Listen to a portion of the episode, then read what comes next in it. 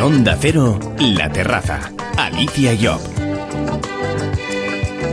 Buenas noches, bienvenidos. Les invitamos a que pasen a nuestra terraza donde compartiremos, si ustedes quieren, dos horas de radio con la mejor compañía, la de ustedes y la de todos los invitados que irán tomando asiento para hacernos partícipes de todo lo bueno que tiene nuestro país, que no es poco.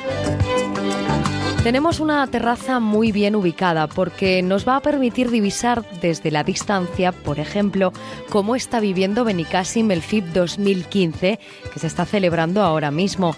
Pero antes debemos comer algo. Hoy probamos la mejor pizza del mundo que no se lo van a creer, pero se cocina en Tomelloso. Jesús Marquina nos cuenta sus secretos mientras prestamos atención a todo lo que nos ofrece el entorno natural del Valle del Roncal, en Navarra, a ver si el recorrido nos refresca un poco la noche. Empezamos el tiempo de terraza con una valenciana de Moncada, conocida por todos ustedes. La han visto en la televisión y ahora la escuchan por la radio. Con Nuria Roca abrimos hoy este programa de sábado por la noche.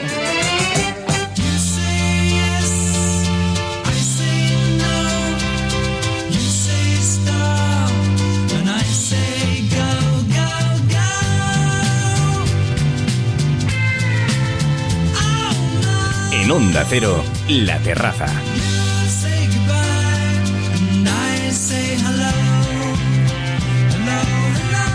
Reapareció en los medios en enero de 2014, esta vez cambiando las cámaras de televisión por los micrófonos de la radio, los de Melodía FM.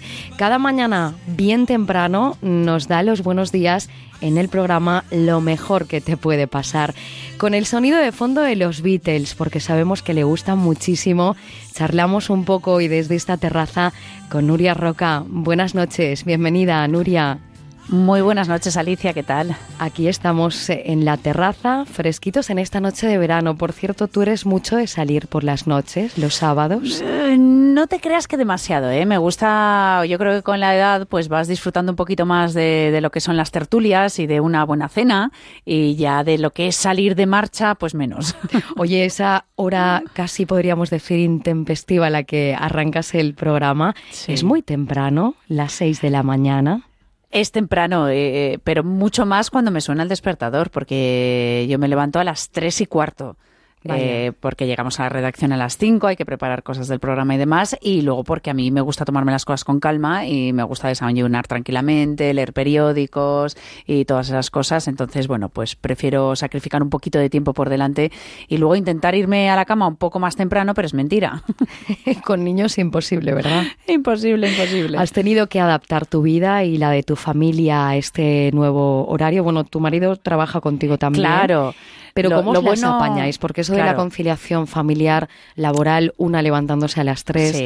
eh, ¿cómo es todo esto? A ver, A ver, lo, bueno en cuanto a, a tema familiar es que eh, aquí los dos trabajamos en el mismo programa, tenemos los mismos horarios a la hora de levantarnos y a la hora de acostarnos. Bueno, Juan se despierta un poquito más tarde porque tiene menos producción que yo. yo me tengo que hacer el, el pelo, pintarme, todas estas cosas que hacemos las chicas. Pero eh, luego en cuanto a intendencia familiar, pues evidentemente cuento con ayuda porque los dos al trabajar juntos en, en lo mejor que te puede pasar, pues eh, por la mañana no estamos con los niños y tenemos tres. Entonces, pues cuento con ayuda por la mañana, con eh, una persona maravillosa que es Susana, otra persona que se llama Nini, que también nos ayuda.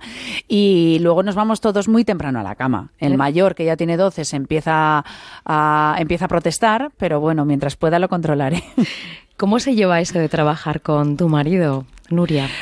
Yo, yo lo llevo bien porque estamos acostumbrados a, a trabajar juntos desde hace muchos años. Los dos nos dedicamos a lo mismo, que es a comunicar de una forma u otra, independientemente de de para dónde o para quién o cómo trabajemos, comunicamos pues a través de, de los libros, de, del periodismo, de la radio, de la tele, de las revistas. Entonces, estamos acostumbrados a trabajar en lo mismo y juntos. Y luego, pues nos lo pasamos bien juntos, la verdad, pero sí que es cierto que, que con, con algo tan intenso como esto, tantas horas juntos físicamente, no habíamos estado. Entonces, bueno, pues hay que, hay que saber también... eh, Siempre hay una primera vez para todo, Claro, y hay, que, hay que dedicarle un poquito de tiempo a, a, tu parcela individual también. ¿eh? Hay que gestionarla bien. Em, Nuria ha estado eh, muchas veces en la radio pero antes de la radio está la televisión para ti porque es donde te inicias.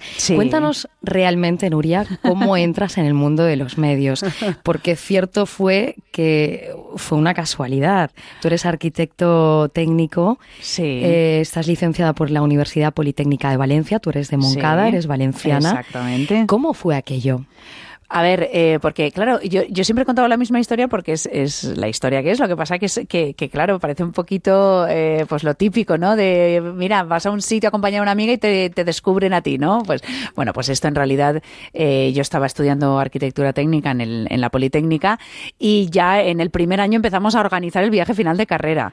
Y entonces queríamos irnos a, a Cuba y, y, en ese momento estaba arrancando Canal No y había un, un programa que se llamaba La Sor de Cara, que solamente por ir así, era un programa así tipo trivial de preguntas y tal, y de un panel, y solamente por ir y perder, oye, pues ya te llevabas un premio de consolación de 50.000 pesetas, te hablo en pesetas, o sea, imagínate sí. de qué año te hablo. y, y, entonces dije, eh, pues bueno, ya tengo la mitad del viaje pagado, aunque pierda. Y bueno, pues eh, además eh, yo conocía a gente que, que hacía el programa y me, me, habían insistido, oye, vente a concursar y tal, yo no había ido nunca a la tele.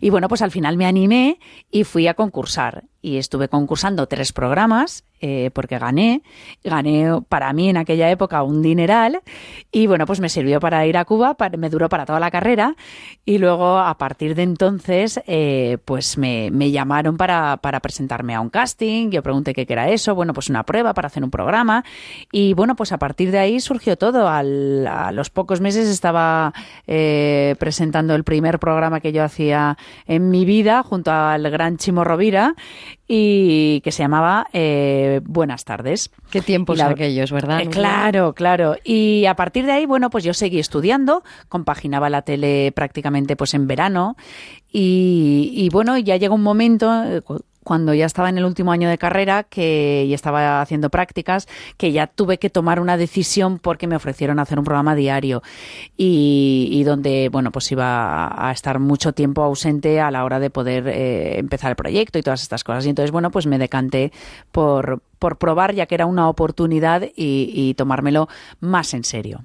Ahora, eh, con lo mejor que te puede pasar, eh, tu primera experiencia en este caso, nos has uh -huh. contado, es pues el dirigir, estar al frente de este proyecto radiofónico. Sí. ¿Tú cómo te sientes en la radio?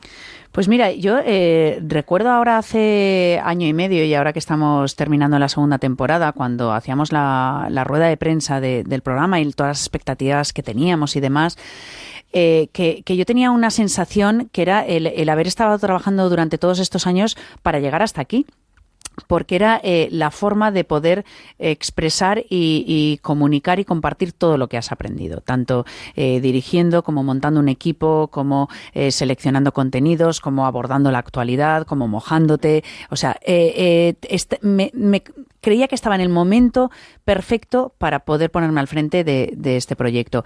Y después de pues 370 programas, te digo que, que así es, que no he sido más feliz profesionalmente en mi vida. Y a un equipo se le debe mucho, ¿verdad? todo, todo. Eh, yo creo que es un, un trabajo de, de, todo el mundo. Este proyecto empezó a cuajarse desde hace ya mucho tiempo. Eh, Juan y yo eh, empezamos también a reclutar a gente que conocíamos que sabíamos que tenía mucho talento y empezamos a, a, a formar lo que es eh, el cogollo de lo mejor que te puede pasar. Y bueno, pues lo presentamos, gustó y, y aquí estamos. Aquí estáis, eh, bueno, pues una temporada más, casi a punto de finalizar, la verdad, sí. para coger un respiro estas un vacaciones y, y, bueno, pues eh, volver la próxima temporada. Pero uh -huh. vamos a hablar un poco del programa brevemente, sí. porque es un programa de retos, Nuria. Vamos sí. a hablar de uno de ellos. Hace poco estuviste en el hormiguero. El reto era superar el récord de 105 selfies en tres minutos. ¿Cómo fue sí. esto? Yo creo que ya te has hartado de selfies para el resto no te de creas, tu vida. ¿eh? Pues mira, estas son las cosas mágicas que, que se producen en, un programa donde existe buen rollo, donde hay mucha química, donde hay mucha armonía y donde cuando las cosas no están previstas surgen y son maravillosas. Entonces, bueno, pues eh, un día cualquiera eh, Juan lee la noticia de que este eh, señor Dwayne Johnson había hecho el récord de selfies en la presentación de su nueva película hace un par de semanas. Y entonces, bueno, pues con la broma, con la broma, con la broma, bueno, ahora se creerá que sabe hacer mejor selfies que tú, tal, tal, tal, porque yo todos los, todas las mañanas desde que hago el programa subo un selfie a la cuenta de Instagram para dar los buenos días. Y, bueno, con la broma, pues al final aquello eh, fue tomando forma hasta, hasta que, bueno, que fuimos, eh, me fui al hormiguero con Pablo a, batir el récord y hablar de, esta segunda temporada de lo mejor que te puede pasar y fue, ha sido muy divertido, la verdad. ¿Cuántos selfies te hiciste? Pues no sé si fueron al final eh, 120, una cosa así. Dejamos de contar porque como ya lo habíamos superado, pues dejamos ya os daba igual, claro. Eh, os propusisteis también desde eh, tu programa superar el récord de horas de emisión de una radio comercial os lanzasteis a ello. 28 horas de radio en directo en mayo de 2014. Sí, se requiere de entrada, supongo que muchos cafés. ¿Cómo fue también aquello? Mira, se requieren cafés, se requiere inconsciencia, se requiere un punto de locura maravilloso. Y bueno, pues también surge de, de, de repente Nacho dice, ¿a que no hacemos 28 horas seguidas? ¿Que no lo hacemos? Pues que sí que lo hacemos. Y, y nos oh, propusimos hacer el programa más largo de la historia en cuanto a radio convencional se refiere, arrancamos a las 6 de la mañana un jueves, terminamos a las 10 de la mañana del viernes siguiente. Pasaron eh, más de 50 invitados y la verdad es que fue pues una de las mejores experiencias que yo he vivido, agotadora, porque fue agotador y porque claro, son 28 horas de directo, pero son pues, 32 o, o 40 casi despiertos, ¿no? Entonces, bueno, pues eh, al día siguiente no éramos personas, evidentemente. Nuria, vives ahora en Madrid desde hace años, además. ¿Vuelves a Valencia a menudo? ¿Tu trabajo te lo permite? Hombre, voy, voy poco y si me está escuchando mi madre dirá, ay, qué poquito vienes, hija. Porque, bueno, pues siempre quieres ir más de lo que, de lo que vas, porque también movernos nosotros somos muchos, entonces, bueno, pues la, la infraestructura es complicada de, de, de organizar. Pero siempre que puedo voy para allá, me tomo una paella, mis hermanos viven allí, mi madre vive allí, mi padre vive allí, o sea que imagínate. No tiene que olvidarse nunca eso. Claro, no, no. Y, y, luego lo que sí que trato es que si yo a lo mejor por cuestiones de trabajo no, no puedo bajar muy a menudo, los niños, eh, o viene mi madre a por ellos o los bajo yo en el tren, porque ahora con el AVE esto es una maravilla, y se pasan unos días en Valencia estupendamente. Sabemos que eres de, deportista. Em, ¿Qué tipo de deporte practicas? ¿No tienes tiempo o sí? Bueno, a ver, me gustaría ser deportista, más deportista. Sí que es verdad que siempre he tenido facilidad para, para practicar deporte, pero soy muy vaga, soy muy vaga y soy, ah, como dicen en Valencia, eh, arranca de burro y para de tosí. que quiere decir que me lo cojo todo con muchas ganas y luego a las dos semanas, nada. claro, ya he parado. Entonces, bueno, intento. Y sí que es verdad que con la edad te das cuenta de que hace falta mover las piernas y el corazón. Entonces, bueno, me, me propongo salir a correr, salir a andar y, bueno, y hacer lo máximo posible. ¿Qué haces en tu tiempo libre? ¿Cómo son los veranos de Nuria Roca y su familia numerosa? Pues mira, eh, mi tiempo libre en, una temporada normal, ahora con la radio, con estos madrugones, me dedico a descansar. Y para mí descansar supone estar en casa, eh, rodeada de los míos, salir a comer o a cenar y, poco más. Y luego pues me gusta ir al cine, eh, me gusta ir al teatro. Y me gusta también tomarme en el sofá y no hacer nada, mirar la tele tranquilamente o leer una revista. Y luego en verano, pues eh, playa y, y siempre que puedo, que eso es, me da igual que sea verano, otoño, invierno, primavera, escaparme a Nueva York. Qué bonito, qué destino. Más, más interesante, ¿verdad? Eh, lo mejor que te puede pasar, lo mejor que le puede pasar a Nuria Roca, supongo que ya le estará pasando de hace años. Hombre, yo me siento afortunada porque disfruto mucho de lo que hago y, me lo paso bien. Y, creo que muchas veces también influye mucho la actitud que tú tengas para poder eh, desarrollar un montón de cosas. Y luego, bueno, pues el factor suerte, evidentemente, creo que también está presente. Con los Beatles hemos empezado empezado y con los Beatles acabamos porque sabemos que te gusta muchísimo. Hemos estado un rato de verdad de lo más agradable compartiendo estos primeros minutos de la terraza con Nuria Roca, la que escuchan cada mañana de lunes a viernes. No se olviden, en lo mejor que te puede pasar. Gracias por acompañarnos en esta terraza y comenzar con nosotros este programa de hoy. Buenas noches, feliz verano, Nuria. Gracias a vosotros. said,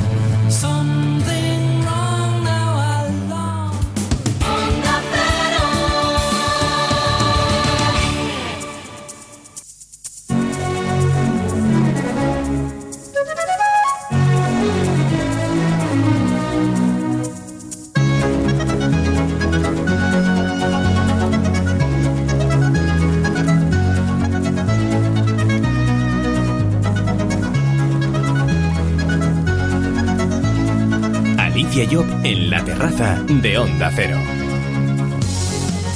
Seguimos en la terraza acercándonos a esos rincones de nuestro país que destacan por su encanto. Esta semana nos desplazamos hasta el norte de España, concretamente hasta Navarra. Tomen buena nota por si van a estar cerca durante este verano, porque es uno de esos rincones donde la naturaleza nos conquista a cada golpe de vista. Su paraje, su gente, su cultura y su gastronomía hacen del Valle del Roncal un lugar digno de explorar. Y eso es lo que vamos a intentar hacer esta noche adentrándonos en él de la mano del técnico de la Oficina de Turismo de Roncal, Óscar Andueza. Buenas noches, bienvenido a la terraza de Onda Cero, Óscar. Hola, buenas noches. ¿Cuántos municipios forman el Valle del Roncal y qué es lo que les une? Bueno, pues a ver, son siete los municipios o pueblos que conforman el valle y lo que les une pues es una larga tradición, historia que viene marcada o muy determinada por la geografía que se encuentran. Lógicamente los valles pirenaicos son espacios espacios abruptos y complicados en los cuales pues la convivencia se ceñía básicamente a, los vecinos. ¿eh? No, no había esas relaciones que hoy en día, a través de las vías de comunicación que tenemos, tecnológicas como físicas, eh, nos podemos permitir. El Valle del Roncal, eh, por su ubicación, Oscar, y por sus características, es un lugar más que apropiado para poder realizar actividades al aire libre. ¿Qué opciones tienen los más apasionados por el deporte en esta zona? Pues mira, eh, como has dicho, es uno de los mejores marcos que tenemos para lo que es la práctica deportiva al aire libre.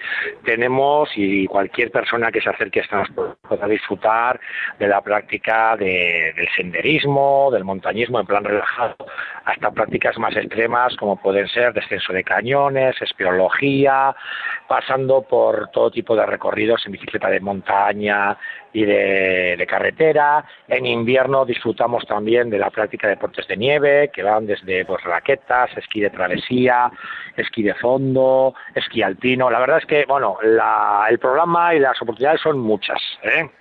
Muchas veces, eh, con el paso del tiempo, hay oficios y formas de trabajar que se van perdiendo. No deja de ser curioso en pleno siglo XXI recuperarlos o al menos tener noción de cómo se hacían algunas de las labores rurales. El pueblo de los oficios es buena muestra de ello. ¿Qué tipo de trabajos podemos ver allí? Pues bueno, los trabajos que nos encontramos son trabajos que están ligados al medio natural, desenvuelto la, la, cultura y la tradición roncalesa. Ahí podemos ver desde lo que es la almadía, que era el sistema tradicional de transporte de troncos, igualmente no existían carreteras, entonces juntaban troncos, los ataban y bajaban por el cauce del río, como en otros lugares se hace, pero bueno, eh, aquí en Navarra se ha recuperado y se mantiene. Podemos ver una carbonera, podemos ver también un horno de cal, podemos ver una serrería tradicional, un horno de pan. La verdad es que han hecho un esfuerzo y un trabajo muy importante recuperando lo que son oficios, que lo que dices ¿eh? es una maravilla. ¿Esto eh, que nos cuentas está funcionando? ¿Están en uso actualmente? No, a ver, solamente el pueblo de los oficios se puede visitar, pero los oficios ya han desaparecido o se han adaptado a los nuevos. Lógicamente, el transporte de troncos no se utiliza. El carbón, pues bueno, es algo residual. Hoy en día utilizamos otro tipo de, energía, pero bueno, es, es la verdad es que merece la pena. El que sí permanece y es muy interesante es el panadero. El panadero que utiliza unas técnicas y un horno de leña de los que hacía hace 200 años, sigue haciendo un pan artesanal del que podemos disfrutar los vecinos y visitantes del valle. Supongo que estará delicioso ese pan, Oscar. Sí, sí, la verdad es que yo recomiendo a todo el mundo que se acerque hasta el valle en la panadería de Burgui porque merece la pena llevarse un pan cabezón es especialista para hacer, es un buen pan para hacer uno de los platos típicos que son las migas de pastor, además de contar pues un repertorio de repostería tradicional como magdalenas, tortas de aceite, etc. Los municipios del Valle del Roncal eh, tienen especial celo en conservar y cuidar sus tradiciones. Una de las más conocidas, de hecho, es el tributo a las tres vacas que se celebraba hace unos días. ¿En qué consiste? ¿Por qué hablamos de una tradición de muchos siglos? Pues mira, eh, es una cuestión que como todo y se pierde en, en su parte de leyenda y su parte de realidad. Es, se dice que es el tratado más antiguo, el tratado transfronterizo más antiguo de Europa, por medio del cual los roncaleses reciben tres ¿eh? de dos años sin tacha y del mismo pelaje y dentaje como pago uso de los pastos de montaña por parte de sus vecinos franceses. Eh, ahí, ahí en medio hubo sus peleas, sus enfados, sus, pequeñas guerras, incluso hubo una batalla como consecuencia de, esos arreglos. Y desde el año 1386, que data el primer documento que tenemos, pues sabemos que se realiza, aunque eh, somos conscientes se remonta a años anteriores. ¿eh? Siguiendo con ese afán de conservar sus raíces, eh, los próximos días 1 y 2 de agosto se celebra el Día de la Indumentaria Roncalesca. ¿Qué tipo de indumentaria se muestra durante estas jornadas? Pues mira, se muestra indumentaria que la tradicional del Valle de Roncal, que ha servido como modelo, por ejemplo, para que los concejales y concejalas del Ayuntamiento de Pamplona tengan el traje de gala, y en la cual, pues bueno, es muy curioso porque eh, la indumentaria del Valle de Roncal eh, nos da mucha información sobre lo que es las personas que las llevaban. Había cada oficio, tenía su indumentaria, cada, mm, digamos, eh, la responsabilidad también se veía refrendada y representada en el vestido, según las bandas de colores que llevaba la chaqueta, se podía saber si la mujer era soltera o casada o el hombre soltero o casado por el color también de las chaquetas, por la colocación de la faja. Entonces, vemos desde los trajes tradicionales de los novios, pasando por alguaciles, pasando por ganaderos, eh, los almadieros, etcétera, y la verdad es que son trajes muy coloridos que hoy en día no se conocen, o sea, solamente se utilizan en para fiestas y galas y que ciertamente merece la pena acercarse. ¿eh? Estando en Navarra, Oscar, y estando en la zona del Roncal, hay que hablar de gastronomía. Ya nos has dicho algunos aspectos tradicionales de repostería, pero ¿cuáles son los platos típicos que debemos de comer cuando visitamos el Valle del Roncal? Pues bueno, hablar de Roncal, como bien sabrás tú y sabrán tus, tus oyentes, es hablar de queso. Pues hablar de queso, el queso es el producto tradicional, fue la primera denominación de origen de España de queso y la verdad es que nos preciamos de tener uno de los mejores productos. Queso oveja lacha ¿eh? y, la verdad es que es un que cualquier persona que se acerque tiene que probar. ¿eh? Tiene que probar porque merece la pena. Y luego aparte, pues bueno, es muy tradicional también la carne de cordero, eh, las migas de pastor y embutidos. Yo creo que esos son los productos habituales y que cualquier persona que se acerque hasta el Pirineo Navarro pues, pues debe probarlos. Esta noche en nuestra terraza nos hemos alejado un poco del calor de la ciudad para respirar aire puro y desde luego más fresco de la mano de Óscar Anduezan. Gracias, buenas noches. Buenas noches y cuando queráis aquí os esperamos. Gracias.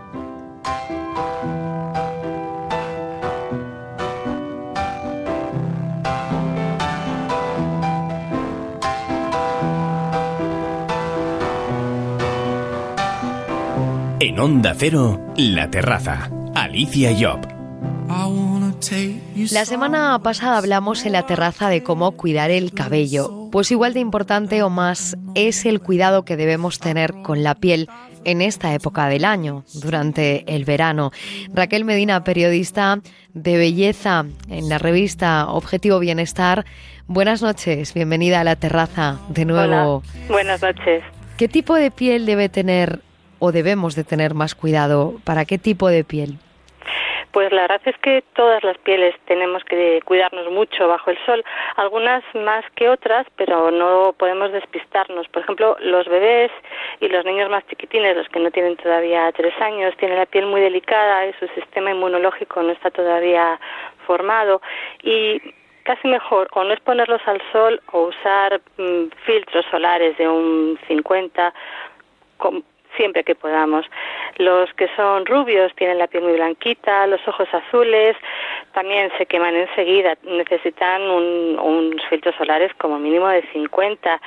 Las que tienen la piel, digamos, media, que se pone morena más o menos rápidamente, eh, puede variar entre un 50 y un 30 y, y, luego los que ya tienen la piel más oscura pues a partir de un 30 pero yo no recomendaría a nadie que usar un filtro solar de menos de 30 en ningún momento en verano. Debemos de tener mucho cuidado en la piel, eh, con la piel sobre todo en verano, en verdad Raquel, porque además es un tema serio que si no cuidamos la piel dicen que tiene memoria y que pueden aparecer enfermedades a lo largo de nuestra vida. Para evitar todo esto, para saber cómo evitarlo, cómo prevenirlo, saludamos hoy a la dermatóloga, miembro de la Academia Española de Dermatología, la doctora Esther de Eusebio. Bienvenida a la terraza, Esther, Hola, doctora. Buenas noches.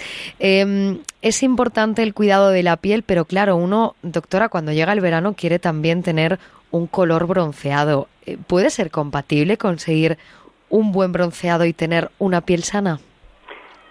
Sí, vamos a ver, el, eh, hay que tener en cuenta que el bronceado realmente es un mecanismo de adaptación de la piel. Entonces, el que las células produzcan melanina, los melanocitos, y nos aporten ese color mm, dorado, suave, que, que favorece, eh, pues no, no es perjudicial en sí. El daño de la, eh, que, que, hace el sol en nuestra piel no es el, el bronceado, sino la forma en que lo hemos adquirido. Si es a base de un daño solar con quemaduras previas y exposiciones intensas y prolongadas, pues no será un, un bronceado saludable. Si es un bronceado que se ha obtenido de estar al aire libre utilizando tanto cremas como ropas, sombrillas, sombreros, gafas de protección adecuados, pues será saludable. Si además este bronceado lo eh, hemos conseguido sobre una piel previamente sana, hidratada y eh, será un bronceado mucho más duradero porque el ritmo de eliminación de la, de la capa córnea del epidermis no estará acelerado. Así que es posible, yo creo, sí. Es posible con mucho cuidado y con muchísima precaución porque además nuestro cuerpo necesita de sol y de vitamina D. Sí, bueno, eso, ¿Esto por qué? Eso, es un, eh, ahora quizá caballo de batalla. Bueno, la vitamina D es, eh, es una provitamina, lo que tenemos nosotros en nuestro organismo, que se activa eh, eh, tras la exposición a la radiación ultravioleta. La vitamina D es una vitamina que se encarga de fijar el calcio en nuestros huesos y, bueno, pues la ausencia completa de exposición solar puede llevar a un déficit de vitamina D. Eh, yo quisiera puntualizar que en España esto es, eh, es excepcional, que una persona reciba una cantidad de radiación solar insuficiente como para mantener sus niveles de vitamina D, eh, adecuados en general, en la inmensa mayoría de las personas, es porque genéticamente tienen un déficit de eh, producción de esta vitamina endógeno, eh, que no son capaces de producirla por sí mismos. No, eh, pero bueno, pues para que nos hagamos idea, en España simplemente con salir a dar un paseo en un día soleado de media hora, una persona puede mm, mm, conseguir unos niveles mm, muy, muy aceptables de vitamina D. ¿eh? Em, la piel nunca debe dejar de cuidarse durante todo el año. Eh, Raquel, tú que estás metida e informas continuamente eh, sobre mm, cuestiones de belleza, em, ¿qué es lo que nos puedes decir al respecto? Pues lo adecuado sería que durante todo el año utilizáramos un filtro solar en, en, los productos que usamos. Muchas de las cremas de día que que todas tenemos en casa, tienen ya un filtro solar incorporado, incluso el maquillaje suele ser de 10, 20, 30. Si no, lo que podemos hacer es que una vez que nos hemos eh, limpiado la cara, nos hemos puesto nuestra crema y antes de darnos el maquillaje nos ponemos una, una capita de, protector solar. Con esto ya evitamos eh, los daños de envejecimiento prematuro que el sol puede causar en la piel, o sea, causa arrugas, hace que salen manchas, eh, se descuelga, está más flácida y algo tan sencillo como eso nos ayuda a que estemos más jóvenes durante mucho más tiempo. Así que, Esther, el filtro solar lo debemos llevar siempre en el bolso. Sí, yo, vamos, yo digo, a mí cuando me dicen, ¿cuál es, crees que es la mejor crema antiarrugas que hay ahora mismo? Digo, pues cualquier filtro solar de factor 50 poniéndoselo todos los días del año. Vaya, pues igual eso no lo sabía mucha gente. ¿eh? ¿Qué características además, bueno, de poseer filtro solar, deben de tener todos esos productos para proteger del sol eh, nuestra piel? ¿Cuáles eh, son los productos adecuados o atiende esto al tipo de piel de cada uno? Es otra, otra, otra, digamos, otra otro mundo. Popular. Yo creo que es el que la crema perfecta del sol para cada persona es la que le gusta y se la va a poner todos los días, que se siente cómodo con ella, que no le resulta blanca ni pringosa. Entonces, eh, hay, a veces, hombre, dentro de unos estándares de calidad, eh, pues hay que buscar cada uno cuál le gusta más para que no encuentre excusa para no ponérsela. Hoy hemos eh, conocido un poquito más lo importante que es cuidar nuestra piel a lo largo de todo el año con la ayuda de la dermatóloga, la doctora Esther de Eusebio, miembro de la Academia Española de Dermatología. Gracias, buenas noches, doctora. Un saludo, buenas noches. Buenas noches. Por cierto, sepan que tienen su espacio para anotar consejos y cosas muy interesantes para su salud y su belleza en la revista Objetivo Bienestar que la tienen el número de este mes ya en la calle, la pueden adquirir, ¿verdad?, en todos los kioscos. Además, vamos a descubrir muchas cosas que nos van a venir muy bien para conservarnos en buen estado de salud y además físico, que es importante también. Sí, siempre viene fenomenal. Eh, también hablamos de otro tema muy importante ahora en esta época, que es eh, el agua, la importancia de hidratarnos adecuadamente, que muchas veces pensamos, uff, beber dos litros de agua al día es tremendo, bueno, pero lo puedes tomar pues a través de la comida tan sencillo como un poco de fruta, un batido, unas verduritas, te ayuda a tener la hidratación que necesitas para estar fenomenal. Nuestra piel lo notará también, ¿verdad, Raquel? Mucho se nota enseguida. Si estás hidratado por dentro, la piel lo va a mostrar enseguida por fuera, porque es la primera que se queda sin agua. Raquel Medina, no te olvides que tienes una cita en la terraza con los oyentes de Onda Cero. Te esperamos. Buenas noches. Buenas noches.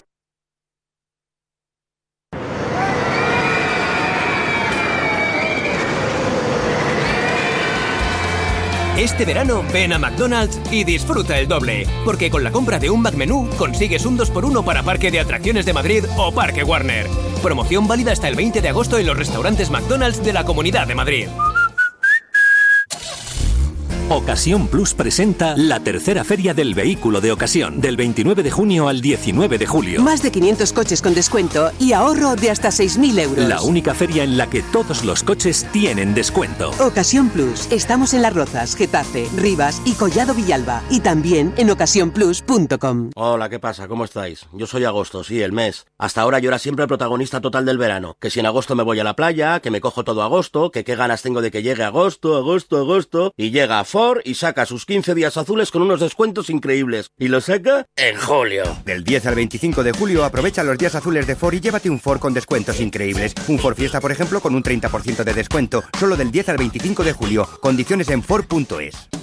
Onda Cero Madrid 98.0 Bingo Las Vegas, una experiencia de juego diferente por su decoración, por su ambiente y porque puedes jugar en su terraza climatizada durante todo el año, con cena, copas y muchas sorpresas. Tienes que venir, te vas a divertir como nunca. Bingo Las Vegas, la sala de juegos que más premios reparte de Madrid. Descubre otra forma de jugar en la terraza climatizada de Bingo Las Vegas, Hermanos García Noblejas 17. Don Manuel, le llamo de agencia negociadora para confirmarle la cuota que va a pagar agrupando todos sus préstamos. Ajá. Usted ahora paga 2.200 euros al mes, ¿verdad? Así es. Pues después de nuestra negociación con los bancos pagará 523 euros al mes. ¿523? 1.677 euros menos cada mes. Este ahorro de cuota corresponde a una operación real gestionada por agencia negociadora. Si tienes casa en propiedad, puedes hacer como Manuel y vivir mejor ganando lo mismo. Llama al 900-900-880, 900-900-880 o entra en agencianegociadora.com. Grupo Reacciona. ¿Por qué todo el mundo cada año limpia sus alfombras y cortinas en los Fernández? A ver, ¿por qué? Pues tiene que ser porque lo hacen bien, por precio, son serios, ah, y porque son muy amables. Los Fernández, en toda la comunidad de Madrid. General Martínez Campos 29, 91 308 5000. Con cada multa de tráfico, la administración se lleva tu compra de la semana, la calefacción del mes, las entradas para el cine, el depósito de gasolina. No estás solo. Ante la voracidad recaudatoria de la Administración, de vuelta. Entra en recursosganados.com y comprueba nuestra eficacia. De vuelta conductor. 900-200-240. 900-200-240. Tú conduce. Grupo Reacciona.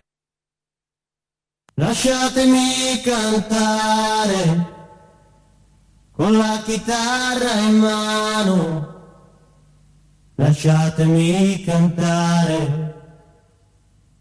Italiano. En Onda Cero, La Terraza. El sabor italiano invade nuestro paladar ahora mismo en La Terraza. Gastronomía con tinte italiano, pero de marca española. Es de Tomelloso, Ciudad Real. Ha sido cuatro veces campeón del mundo de pizzas, galardón que concede la Asociación de Pizzerías Italiano. Presidente de la Selección Española de Cocina en la sección de pizzas artesanas y propietario de varios establecimientos hosteleros en España. Su nombre es Jesús Marquina más conocido como Marquinetti, así lo bautizaron los italianos. Con él charlamos los próximos minutos en nuestra terraza. Bienvenido, buenas noches, Jesús.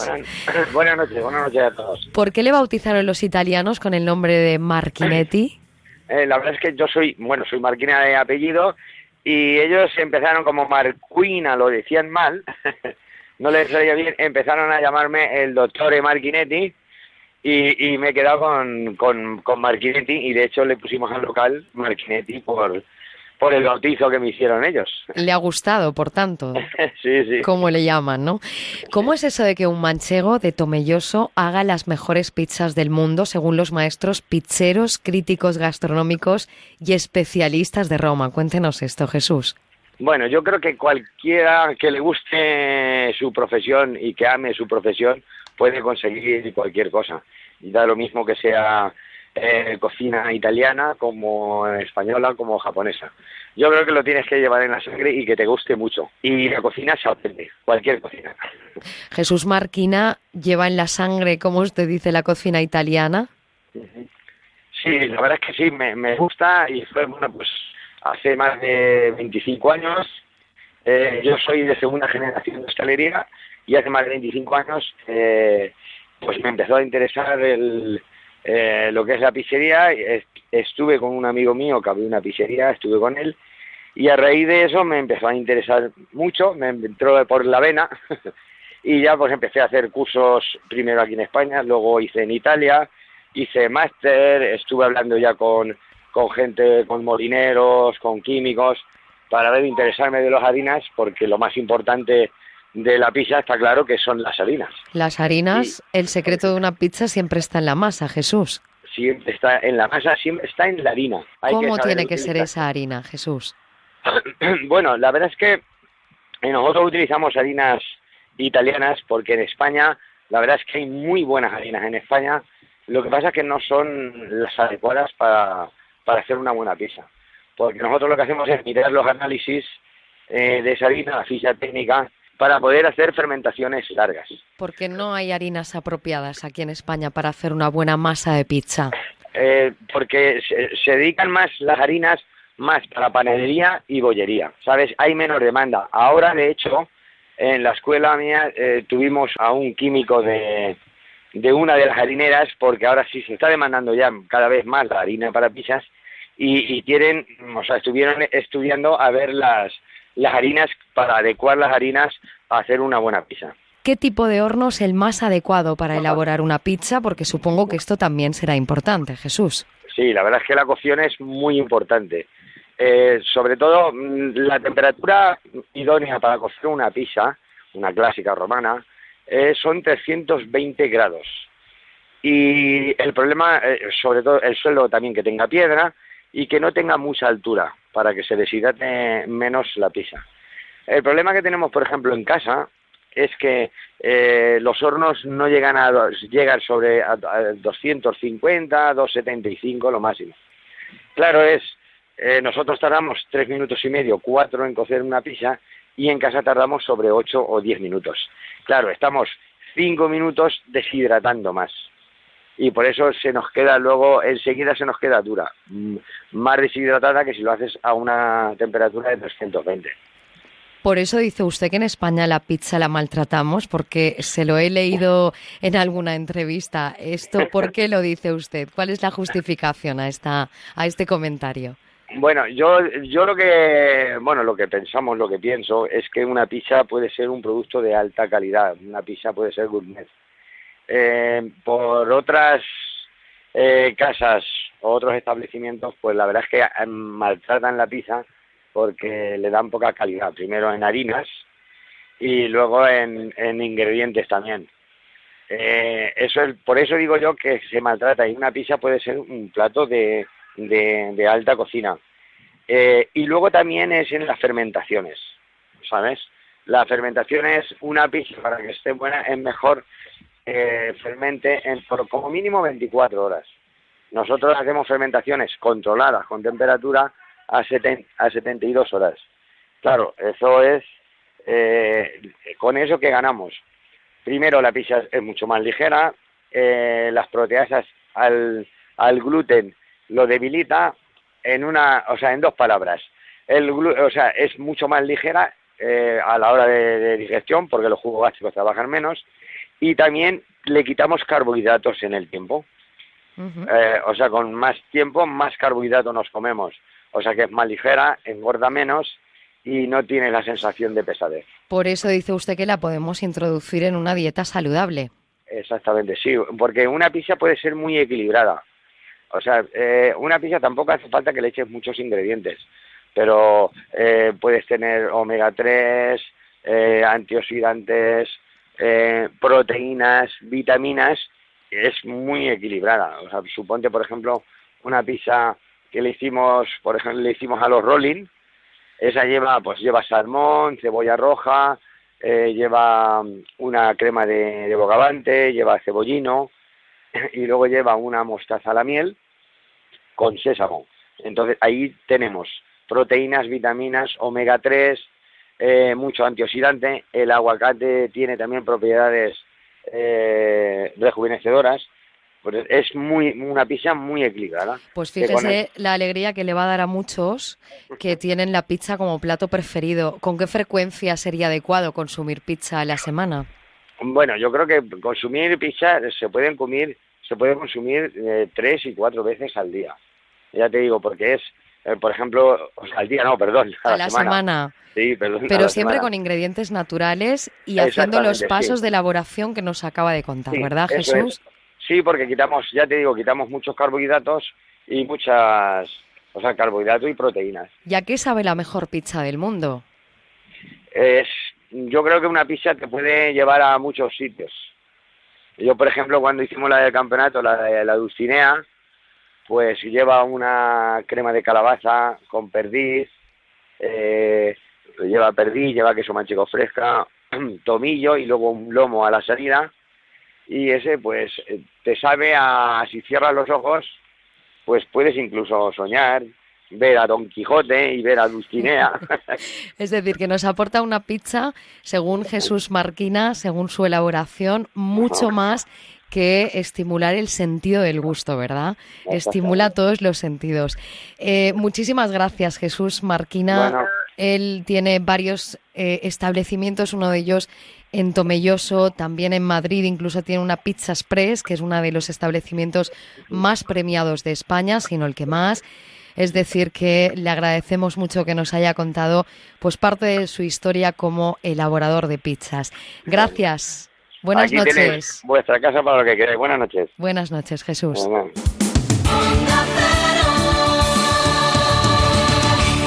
Hoy en la terraza tenemos cita musical que nos acerca hasta Benicassim. Javier Mendigacha, buenas noches. Buenas noches. De hecho, miles de personas llevan ya un par de días disfrutando de lo mejor del sonido de la música a nivel internacional.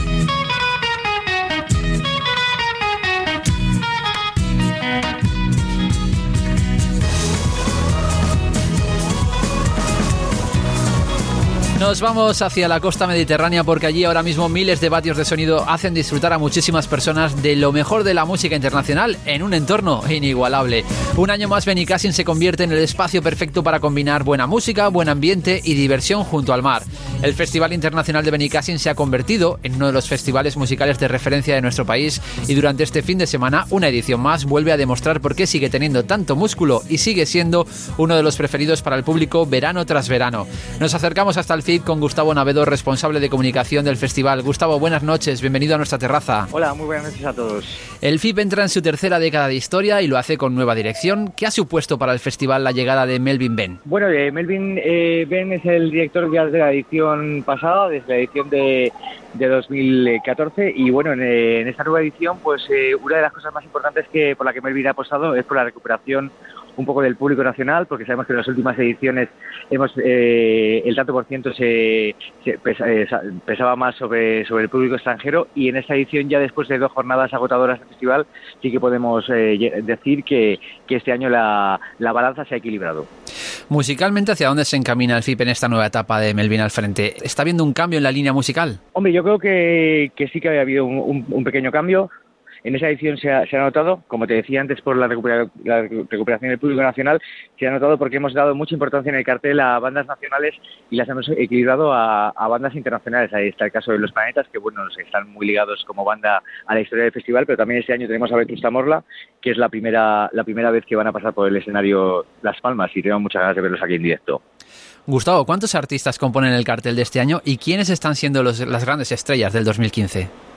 Bueno, pues eh, los artistas ahora mismo no tengo el dato exacto, te lo tendría que decir, pero están entre 75, 78, 80, vamos a decir que algo menos de 80 para no pillarnos los dedos.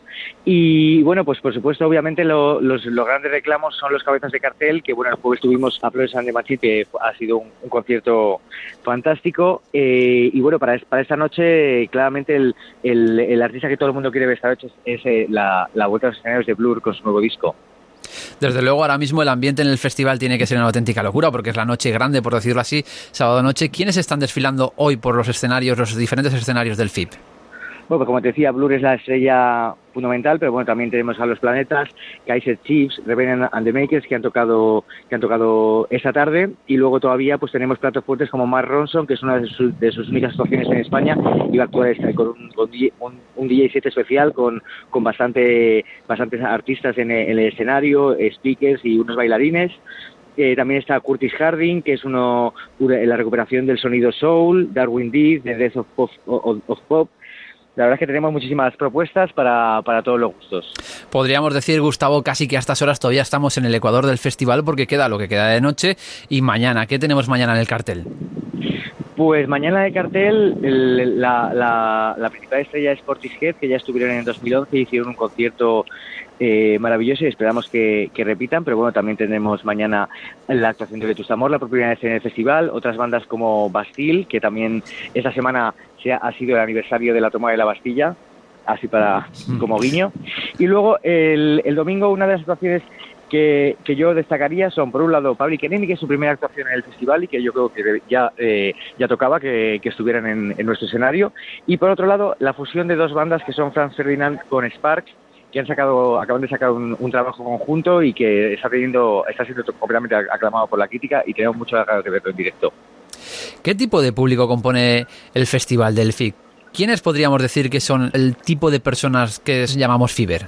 Bueno, pues eh, ya después de 20 años yo creo que el tipo de, personas que vienen al festival es un tipo muy amplio. Eh, por supuesto que eh, venir a la zona de acampada es algo que, está, digamos, reservado a, los, a los veinteañeros, porque ya cuando superas una edad no, no puedes superar toda una semana de, de camping aquí en Benicassim, pero eh, después de 20 años de festival tenemos aquí a, a, público que lleva viniendo los 20 años, incluso parejas que se han conocido aquí y se han casado y ahora vienen con sus niños, o sea que yo creo que es, eh, es un público muy amplio que tiene un, un punto en común que es la pasión por la música. El FIP no es solo música, tenemos más opciones de ocio, ¿verdad, Gustavo? Tenemos algunas cosas más. Nos gustaría recuperar un poco toda la programación que hemos venido haciendo durante todos estos años, pero bueno, después de la, del cambio de dirección iremos poco a poco y sí que esta semana hemos tenido danza, hemos tenido otras otras actividades. Y aquí dentro del recinto tenemos dos áreas, Trentstown y, y Verde Kitten, que son nuevas este año y que intentan unir tanto música como, como otras manifestaciones culturales como street art y moda y otras y otra y otras corrientes. El festival siempre ha tenido una vertiente de concienciación social. Este año seguís con Save the Children. ¿En qué medida están presentes ellos en todo lo que se organiza a lo largo de estos días? Bueno, sí de Chile colabora con, nosotros, como muchas otras ONGs que han trabajado conjuntamente con el festival a lo largo de su historia. Y bueno, pues intentamos eh, aprovechar el, soporte del festival y toda la gente que viene para no solamente eh, estar atentos de la música, sino también eh, expandir otros mensajes de, apoyo a, organizaciones como hace Save the Chile todos los años. Ellos se encargan también del servicio del parking de la zona VIP y cada año pues hacen una acción diferente en la que intentan concienciar un poco al público del festival sobre, sobre temas de, sociales. Estos días, Gustavo, para ti son días de muchísimo trabajo, pero seguro que va a haber algún momento a lo largo de, de, estas noches, o ya lo ha habido quizá, en el que has dicho hay que parar y hay que disfrutar de este concierto. ¿Cuál es ese concierto? Bueno, pues eh, mi momento todavía no ha llegado porque yo quiero ver el concierto de Portishead, que la última vez que estuve en el festival solamente pude ver una parte pequeña, pero yo el viernes eh, una de las bandas que más me ha gustado de esta edición ha sido una banda muy peculiar que se llama Godspeed You Black Emperor, que tocaron el viernes y la verdad que el concierto fue espectacular. Bueno, pues Gustavo Navedo, responsable de comunicación del FIP, muchas gracias por acercarnos el ambiente del festival esta noche a nuestra terraza. Que sigáis disfrutando y que volváis a terminar una edición más con un éxito rotundo. Buenas noches. Muchísimas gracias a vosotros. En Onda Cero, La Terraza. Alicia Job. Les dejamos unos minutos para escuchar a nuestros compañeros de los servicios informativos y así enterarnos de lo que ocurre en el mundo. Enseguida estamos con ustedes con muchos más contenidos, con muchas más voces que hoy les hablan desde esta terraza. Ahora volvemos, no se vayan. Sin miedo, lo malo se nos va volviendo bueno las calles se confunden con el cielo y nos hacemos aves sobrevolando el suelo así sin miedo. Si quieres las estrellas, vuelco el cielo. No hay sueños imposibles ni tan lejos.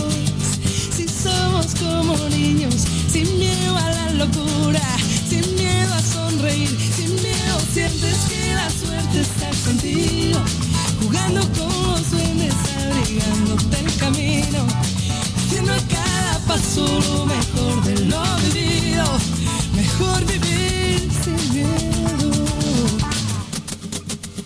sin miedo.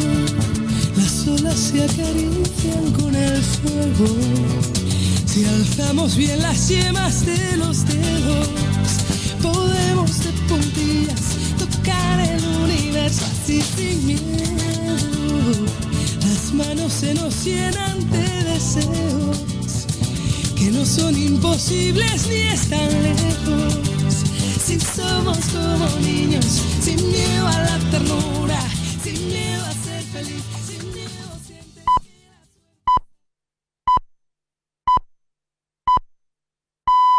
Son las 11 de la noche, las 10 en la comunidad canaria.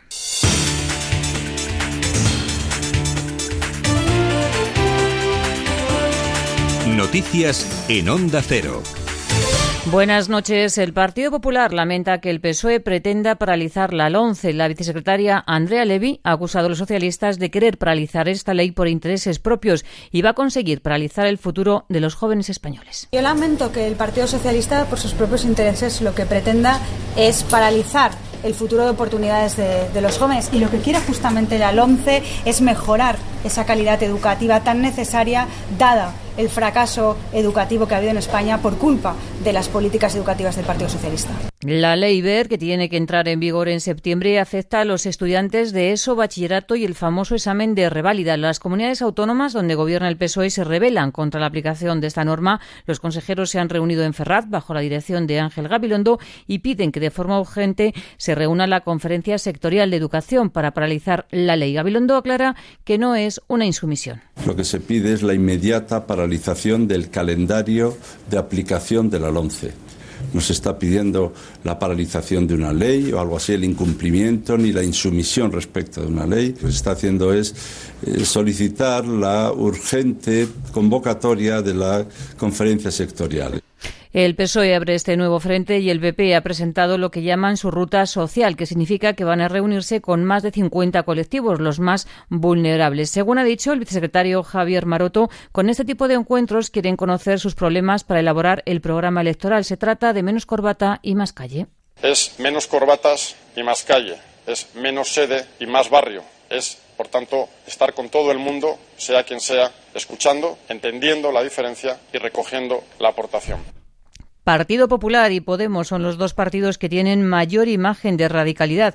Según una encuesta que publica el diario El País, el 54% de los ciudadanos define a Podemos como un partido radical y el 53% también piensa lo mismo del Partido Popular. Sin embargo, esta imagen de radical en el PSOE se reduce al 29%. El ministro José Manuel García Margallo ha advertido en una entrevista a la agencia EFE que si el PSOE y Podemos llegan al gobierno, llegará la catástrofe. A mí la gran preocupación eh, desde punto de vista político es que el PSOE cayese en la tentación de gobernar a cualquier precio, es decir, de gobernar eh, con Podemos. A mí eso me parecería una catástrofe nacional. La Guardia Civil ha detenido en Arinaga, en Canarias, a un entrenador de voleibol femenino por acoso sexual a menores y en Ceuta la policía ha localizado a tres inmigrantes escondidos en los bajos de un camión que pretendían cruzar el, estrecho. Y en Marbella ya está en marcha la gala de los premios platino del cine iberoamericano. Dos películas son las favoritas, Relatos salvajes y La isla mínima. Y Antonio Banderas recibirá el premio a su trayectoria. Unos premios que nacieron de la propia industria cinematográfica, sobre todo para mejorar esas posibilidades de promoción de este cine fuera de las fronteras de los propios países. El premio de honor se lo ha llevado este año Antonio Banderas, al que escuchamos ya. Está pasando también algo muy interesante y es que siempre se nos asocia a los hispanos con que tenemos que hablar de nuestros propios problemas y de nuestras propias cosas continuamente con una especie de endogamia racial. 90 cintas de 23 países se darán cita para recibir esos galardones. Será en la cantera de Nahueles, en la sede del Starlight Festival. Buenas noches. En el sorteo del sueldazo del fin de semana celebrado hoy, el número premiado con 5.000 euros al mes durante 20 años y 300.000 euros al contado ha sido 1770 1770 serie 10. Buenas noches. En el sorteo del sueldazo del fin de semana celebrado hoy, el número premiado con 5.000 euros al mes durante 20 años y 300.000 euros al contado ha sido Actualidad del deporte, Quique Cervera. Ya tenemos el resultado de las elecciones a la presidencia del Fútbol Club Barcelona. Josep María Bartomeu ha sido reelegido. Víctor Lozano. Sí, a falta de tan solo el 25% del escrutinio, gana Bartomeu de goleada, dirigirá al Barça los próximos seis años. Así lo ha decidido el socio. Insistimos, eh, le ha dado la confianza de forma abrumadora con más de la mitad de los votos. Eh, con este 75% eh, de los votos escrutados, Bartomeu 54,47, Laporta 33,21, Benedito 7,19 y Tony Freixa 3,70. Joan Laporta se ha marchado de las instalaciones del Camp Nou con el 50% de los votos escrutados, felicitando públicamente a Bartomeu, pero eso sí lamentando no haber podido evitar que el Barça sea eh, perseguido por un presidente que según él está imputado. Se espera aquí la llegada en cuanto se confirme ya la victoria definitiva, en cuanto esté ya el 100% de los votos escrutados del que será presidente del Barça para los próximos seis años, Josep María Bartomeu.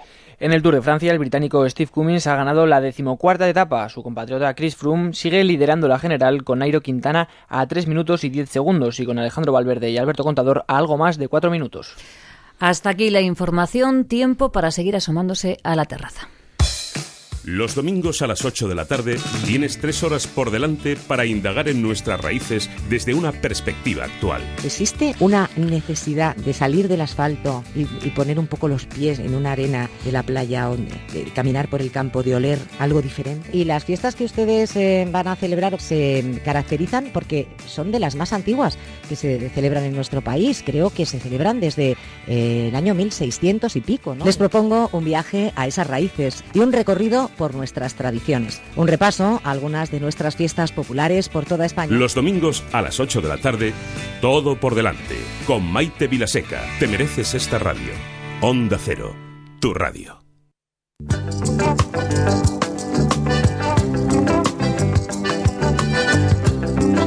En Onda Cero, La Terraza. Alicia.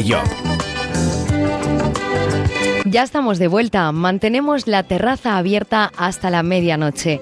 Otros contenidos nos ocupan. Tenemos curiosidad por descubrir cómo era la vida en la época prehistórica. El sitio que recrea este tiempo está en Teruel y el lugar se llama Dinópolis. Hasta allí nos acercamos, pero antes pasaremos por Madrid para conocer las singularidades de un museo siempre curioso para visitar, el de Cera. Pero no solo hablamos de opciones culturales, también queremos conocer hoy el proyecto de ayuda humanitaria que llevan un grupo de profesores y alumnos odontólogos de la Universidad Rey Juan Carlos de Madrid. Así que empezamos el segundo tiempo de esta terraza.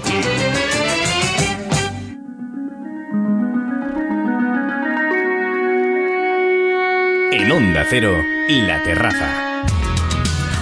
Y antes de darles a conocer en la terraza la propuesta de hoy para el tiempo libre de los niños y adolescentes durante las vacaciones de verano, queremos que conozcan la labor humanitaria del Departamento de Odontología de la Clínica Universitaria de la Universidad Rey Juan Carlos de Madrid, una acción destinada a medio centenar de chicos y chicas bielorrusos y saharauis que llegan a España en acogida por parte de familias de Fuenlabrada y otros municipios del sur de Madrid para pasar sus vacaciones. Doctor Luis Vázquez, director del Servicio Clínico de Odontología de esta clínica. Bienvenido a la terraza de Onda Cero. Buenas noches. Eh, buenas noches, Alicia. ¿Qué tal? ¿Cuál es el motivo por el que se les aplican las revisiones a estos chicos que llegan a España estos días?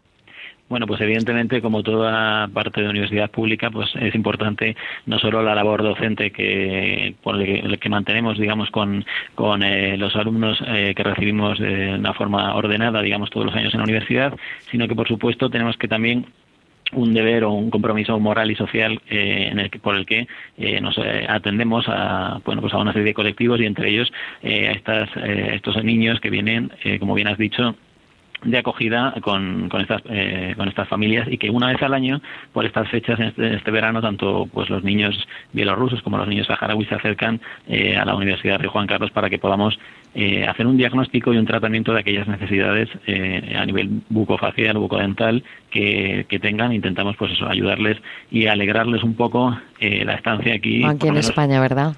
Efectivamente. ¿Los alumnos de odontología son los que aplican los reconocimientos?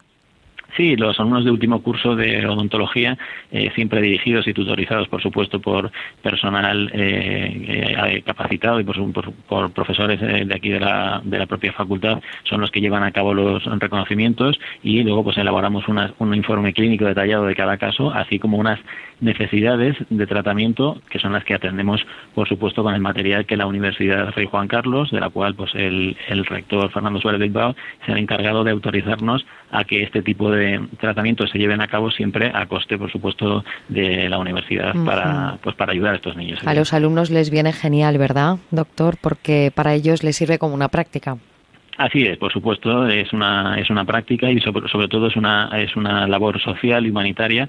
Eh, no, mm, podemos eh, dejar de lado la visión social y la visión, por supuesto, también eh, humana que tiene que tener la odontología, porque al final pues es una atención a pacientes y en el caso de los niños, pues digamos que tiene ese input más especial y más más humano, desarrollar esa parte más humana. Es habitual que la clínica colabore en este tipo de acciones humanitarias.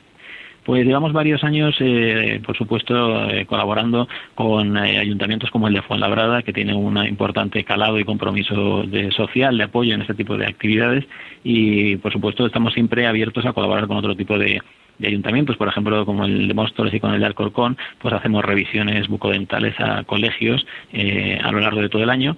Y digamos que sí, que es una faceta que cada vez más se desarrolla y que, nosotros estamos encantados, por supuesto, en hacer esa atención y esa labor social eh, y que la sociedad un poco pues eh, mm, podamos revertir estos conocimientos o, esta, estas aplicaciones terapéuticas en, pro pues de poder ayudar a los demás. ¿Cuáles son los principales problemas de salud bucodental que os encontráis a la hora de hacer estos reconocimientos humanitarios? Pues, por ejemplo, ahí hay que distinguir entre los dos colectivos que hay, entre los eh, niños bielorrusos nos hemos encontrado en los informes, pues, bueno, pues, pequeñas caries, pues digamos así, están más o menos controlados. Sin embargo, en los niños saharauis, pues nos encontramos eh, más procesos más avanzados, con unas caries mucho más agresivas y sobre todo problemas de fluorosis, ya que en esta zona, en la zona de Sáhara, pues las aguas contienen mucha cantidad de flúor y esto lo que hace es, pues, eh, digamos, eh, que los dientes van cogiendo un tinte más eh, marronáceo y las caries avanzan, pues, de una forma también, debido a la falta de medios, pues avanzan de una forma un poco más agresiva, digamos, y entonces las situaciones que nos encontramos, pues, son un poquito más agresivas, por decirlo así. Bueno, pues estos reconocimientos casi llegan a su fin. Falta algún chico o alguna chica por reconocer, ¿verdad?, la semana próxima. Pero este es el trabajo, sobre todo queríamos resaltar esa parte humanitaria de esta clínica universitaria de la Universidad Rey Juan Carlos de Madrid. Doctor Luis Vázquez, director del Servicio Clínico de Odontología de esta clínica. Gracias, buenas noches. Gracias a, usted, Alicia, y por supuesto a todos los oyentes de Onda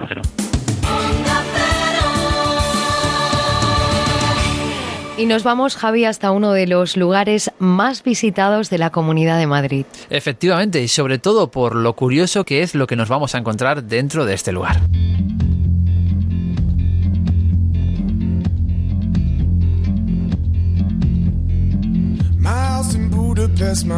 En este recorrido que estamos haciendo cada sábado en nuestra terraza por los museos de España, debíamos acercarnos a uno de los museos más peculiares del territorio nacional.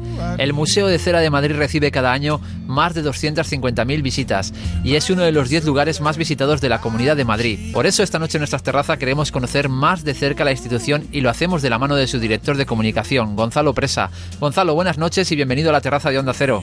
Pues muchas gracias, buenas noches, es un placer. ¿Cómo y cuándo surge la idea de poner en marcha un museo como este? Bueno, pues ya surgió, según se mire, hace o muy poco tiempo o mucho tiempo. Fue en el año 1972, concretamente un 14 de febrero, el día de San Valentín, el día de los enamorados, cuando abrió sus puertas. Y la idea del museo viene por la persona fundadora, que se llama José María Izquierdo Pascual, quien estaba metido en el mundo del cine y de la moda y en una ocasión, pues en una película que se estaba filmando en España a finales de los 60, eh, rodó, era sobre la Revolución Francesa, rodó una cabeza falsa, lógicamente, de un guillotinado, y al tomarla en sus manos eh, pensó que, lo que había en otras ciudades de Europa, en Madrid faltaba, que era un museo de cera de Madrid. Y dicho y hecho, se puso a las manos, eh, contrató gente, sobre todo del mundo del cine, especialmente el decorador Enrique de Alarcón, y tres años más tarde de esa idea, pues abrió sus puertas, como le digo, en, en 1972. ¿Cuántas figuras se han hecho, Gonzalo, a lo largo de estos años y cuántas hay expuestas en la actualidad? Bueno, a lo largo de estos 43 años se han hecho, no les sabría decir de verdad el número exacto, pero calculamos que entre las 1.700 y, y las 2.000, ¿eh? las que se han hecho. Y en la actualidad ahora mismo en la exposición figuran 467. Es una cifra que además oscila continuamente porque van entrando nuevas figuras y también alguna vez para que haya lugar a las nuevas hay que bueno hay que actualizar el museo y, y de alguna manera hay que retirar algunas de las de las que están. ¿Y qué se hace con aquellas que se retiran? Bueno, pues todas se guardan, no el cuerpo entero, porque sería muy complicado y porque además los cuerpos, eh, yo solamente comento que solamente es de cera aquello que se ve, es decir, cuando un cuerpo va vestido con un, yo qué sé, pues por ejemplo Montserrat Caballé, que lleva un traje eh, del papel de Norma de Bellini, que fue el que nos donó para el museo, el cuerpo al ir tapado eh, se modela solamente en escayola. Entonces lo que se guarda cuando se retira una figura siempre es la cabeza y las manos, excepto que por alguna circunstancia sea un cuerpo que se haya modelado entero desnudo, ¿no?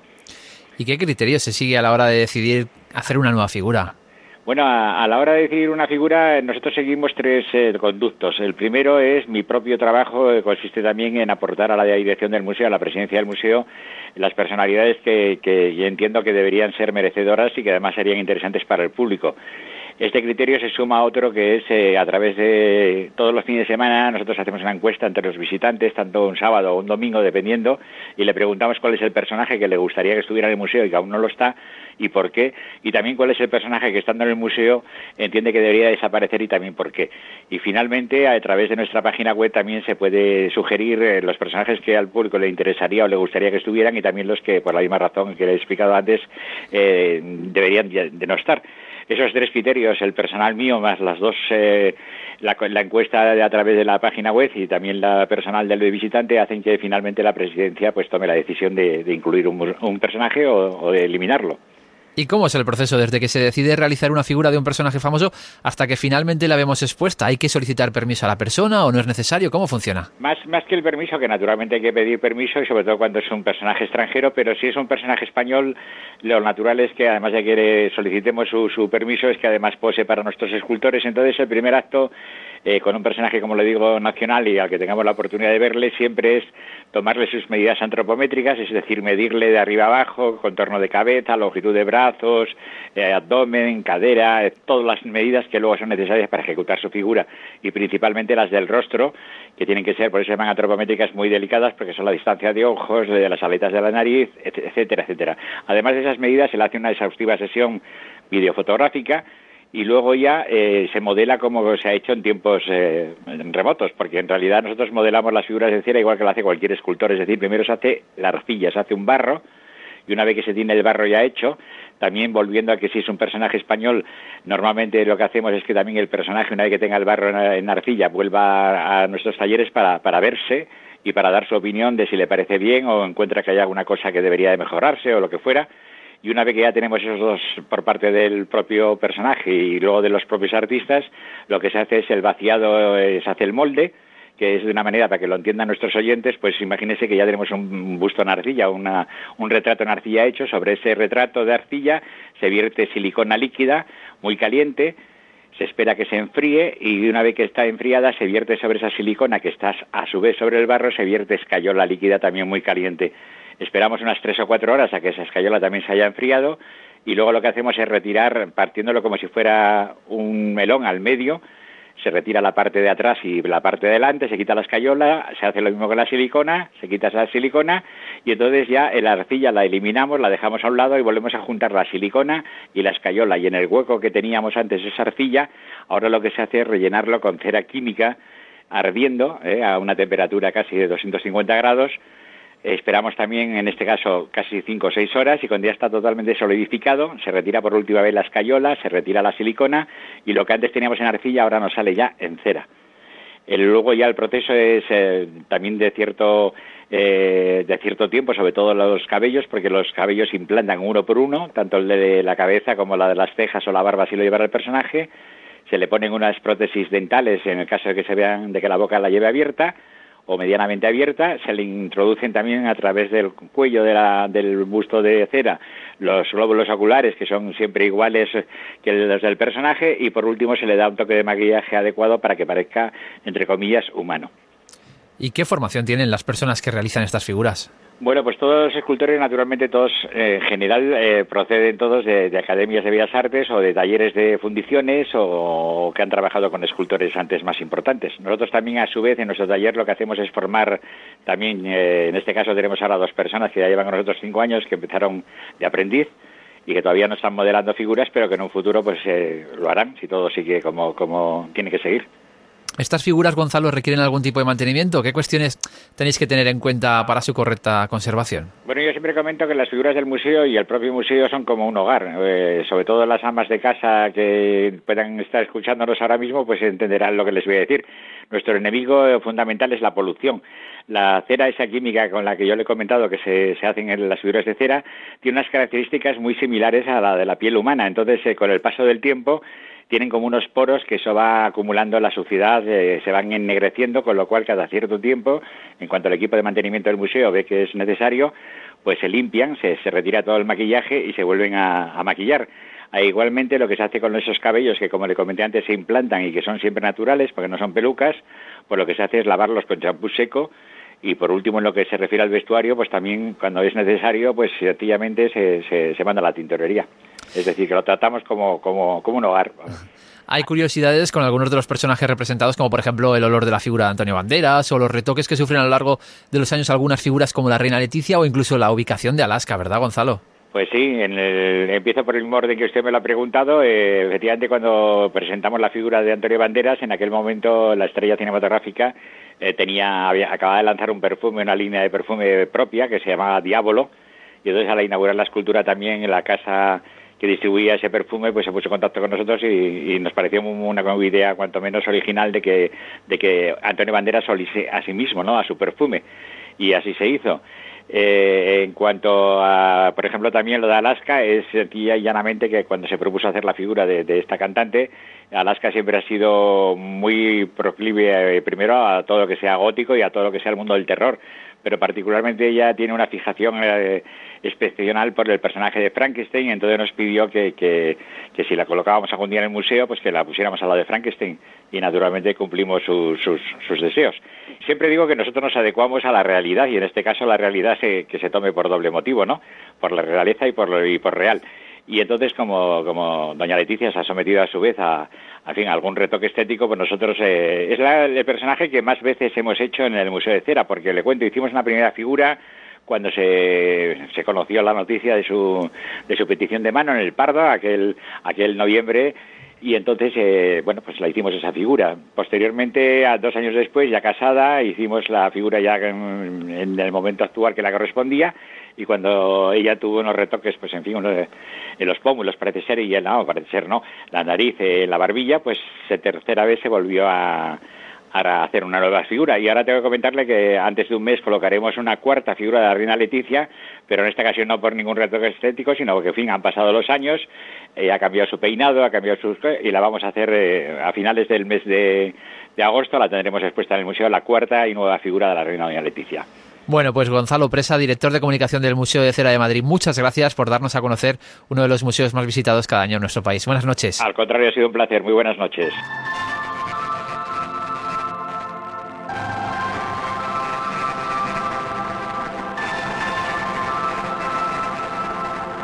En Onda Cero, La Terraza. Alicia Job.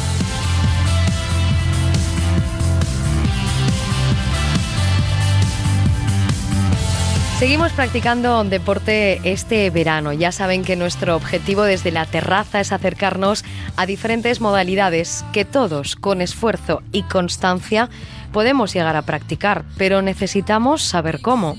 Nos centramos hoy en el triatlón, deporte de origen norteamericano que surge, según cuenta su historia, de una apuesta entre tres marines que querían comprobar qué disciplina de entre natación, atletismo o ciclismo resultaría la más dura. Pues ni una más que otra. Las tres completan desde entonces este deporte que se asomó por primera vez a la categoría olímpica en el año 2000 en los Juegos Olímpicos celebrados en Sydney.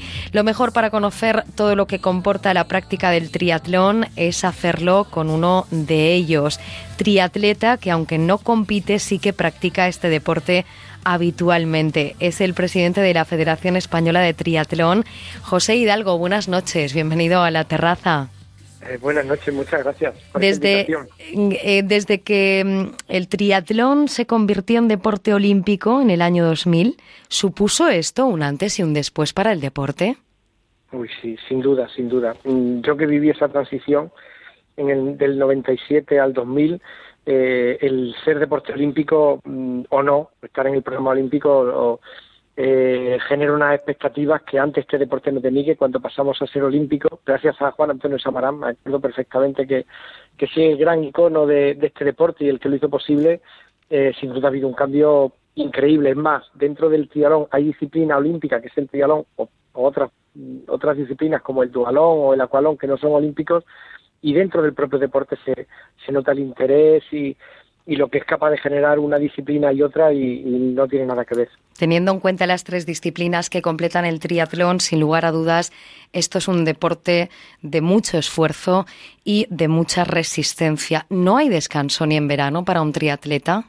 No, en verano es cuando hay alta, alta actividad para el triatlón, porque somos un deporte eh, como bien has dicho antes, muy de, playa, muy de verano y somos un deporte de buen tiempo, ¿no? Y entonces, precisamente en verano es cuando más actividad tenemos, aunque sí que es verdad que hay dificultades en cuanto a la hora de organizar competiciones en las zonas costeras por las restricciones lógicas de, de tráfico, pero, pero no, no, no, ni en verano. Y además, afortunadamente empezamos la temporada, mm, la primera disciplina de, esta, de este deporte empieza con el triatlón de invierno, que es en nieve, y terminamos con el Dual on Cross en el mes de noviembre o diciembre incluso que mm, con bicicleta de montaña, o sea que no paramos nunca, afortunadamente además te digo. ¿eh? No solo hablamos de competición en cuanto a triatlón, sino también de la gente que lo practica habitualmente, como tú, por ejemplo, José. Hay mucha gente que se ha decantado desde hace un tiempo por dedicarse a este deporte, pero ¿qué cualidades físicas debe poseer una persona para practicar triatlón?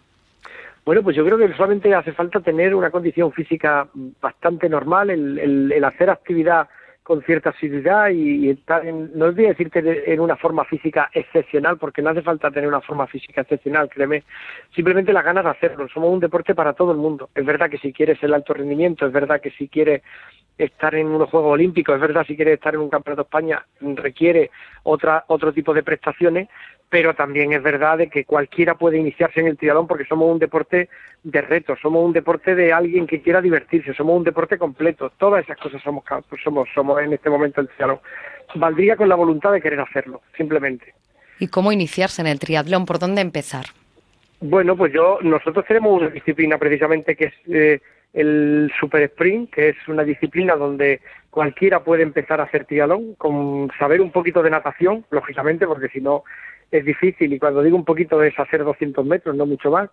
Eh, a partir de ahí es coger la bicicleta y, terminar corriendo, o sea que, es un esfuerzo de unos 20 minutos aproximadamente para alguien que se inicia con tres disciplinas que son complementarias, con tres disciplinas que son bastante divertidas y básicas en, en la condición física de cualquier persona y bueno, pues eh, dirigiéndose a la Federación Española o a las federaciones autonómicas, porque todas las federaciones autonómicas, afortunadamente, y la Federación Española, tenemos proyectos de iniciación al triatlón, tenemos proyectos de popularización del triatlón. En eso ahora mismo sería muy fácil con, porque hay un amplísimo abanico de, de, organizaciones destinadas precisamente a los populares, que creo que ha sido uno de los, de los aciertos de este deporte. El, el no solamente mirar a la alta competición, no solamente mirar al deporte federado, sino también ser capaces de tener una propuesta para los que quieren iniciarse y para los que quieren hacer el triatlón de una forma mucho más relajada y como deporte de salud. Has comentado, José, que es imprescindible, evidentemente, saber nadar porque es una de las modalidades que completan este deporte.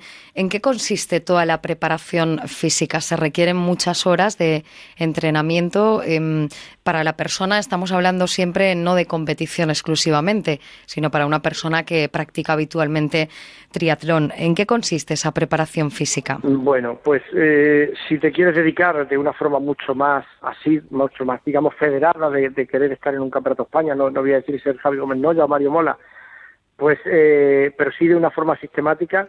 Eh, normalmente vienen a ser tres, cuatro sesiones de, piscina de, agua a la semana, aproximadamente otras tantas de, de carrera y, normalmente tres, cuatro mm, vienen a ser de, de bicicleta. Afortunadamente, con algunas de preparación física, lógicamente, de trabajo de gimnasio, eh, hay algunos días que es verdad que hay que doblar y los fines de semana casi todos los triatletas, así por hablar en, generalizando, ¿vale?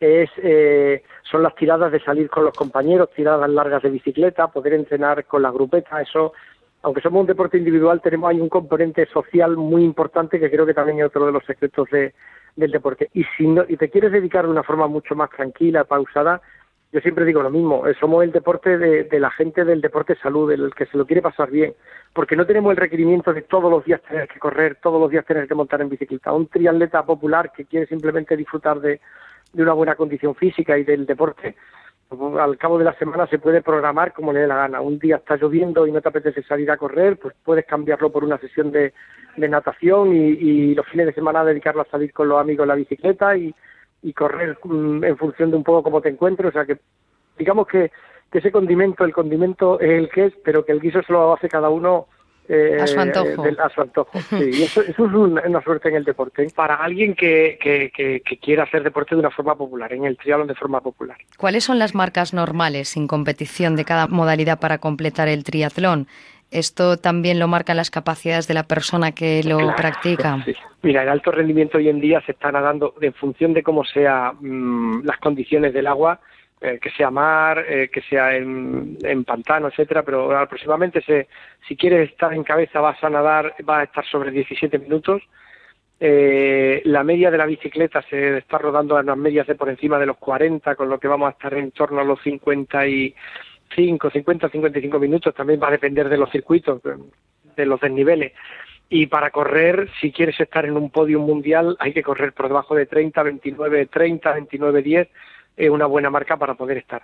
A partir de ahí, un triatlón eh, distancia olímpica, los, los buenos, por decirlo de alguna manera, suelen estar en torno a la hora 50, 55, depende del circuito, y para alguien popular, dos horas y media, podemos decir que es un, tiempo bastante aceptable. Dos horas y media de esfuerzo con, un, con una ventaja, y es de que no siempre estás haciendo lo mismo, que son dos horas y media realmente donde primero nada, claro, estás haciendo 25 minutos de natación, 30 minutos, estás nadando, te montas, coges tu bicicleta, haces una hora diez, eh, y terminas corriendo en 40 minutos. O sea, digamos que es divertido. El triatlón tiene ese componente que es divertido, que estás haciendo ejercicio muy intenso, muy exhaustivo, como has dicho antes, porque es así, pero estás cambiando cada, cada tiempo, vas cambiando de, de actividad, de grupo muscular y el, el agotamiento digamos que es distinto. Dices que es un deporte divertido. ¿Es por eso por lo que le gusta a la gente practicar el triatlón? Pues yo creo que sí, que porque es un deporte que hemos sido capaces de transmitir. El Ironman es el gran reto por lo que nace este deporte, pero, pero hemos sabido transmitir que somos un deporte de la salud, un deporte donde te permite combinar eh, tres disciplinas deportivas y eso una es complementaria a la otra. Somos un deporte eh, que es individual, pero que tiene un componente, como te he dicho antes, social. Somos un deporte de reto. Cualquier persona acaba encontrando un reto en el triatlón que empieza por terminar su primer triatlón, después quiere hacer un sprint, después de pasar al olímpico y después quiere terminar haciendo un Ironman. Y todos esos componentes de reto personal y de, y de, y de combinación de disciplina y, de poderlo pasar bien individual, pero también colectivamente, creo que son los que hacen que este deporte hoy en día esté creciendo en los niveles que está creciendo, que son muy altos, sin duda. Gracias al presidente de la Federación Española de Triatlón, José Hidalgo, por acercarnos a conocer desde dentro cómo es el triatlón. Buenas noches. Gracias. Buenas noches y muchas gracias. Ven a la terraza con Alicia Job en Onda Cero.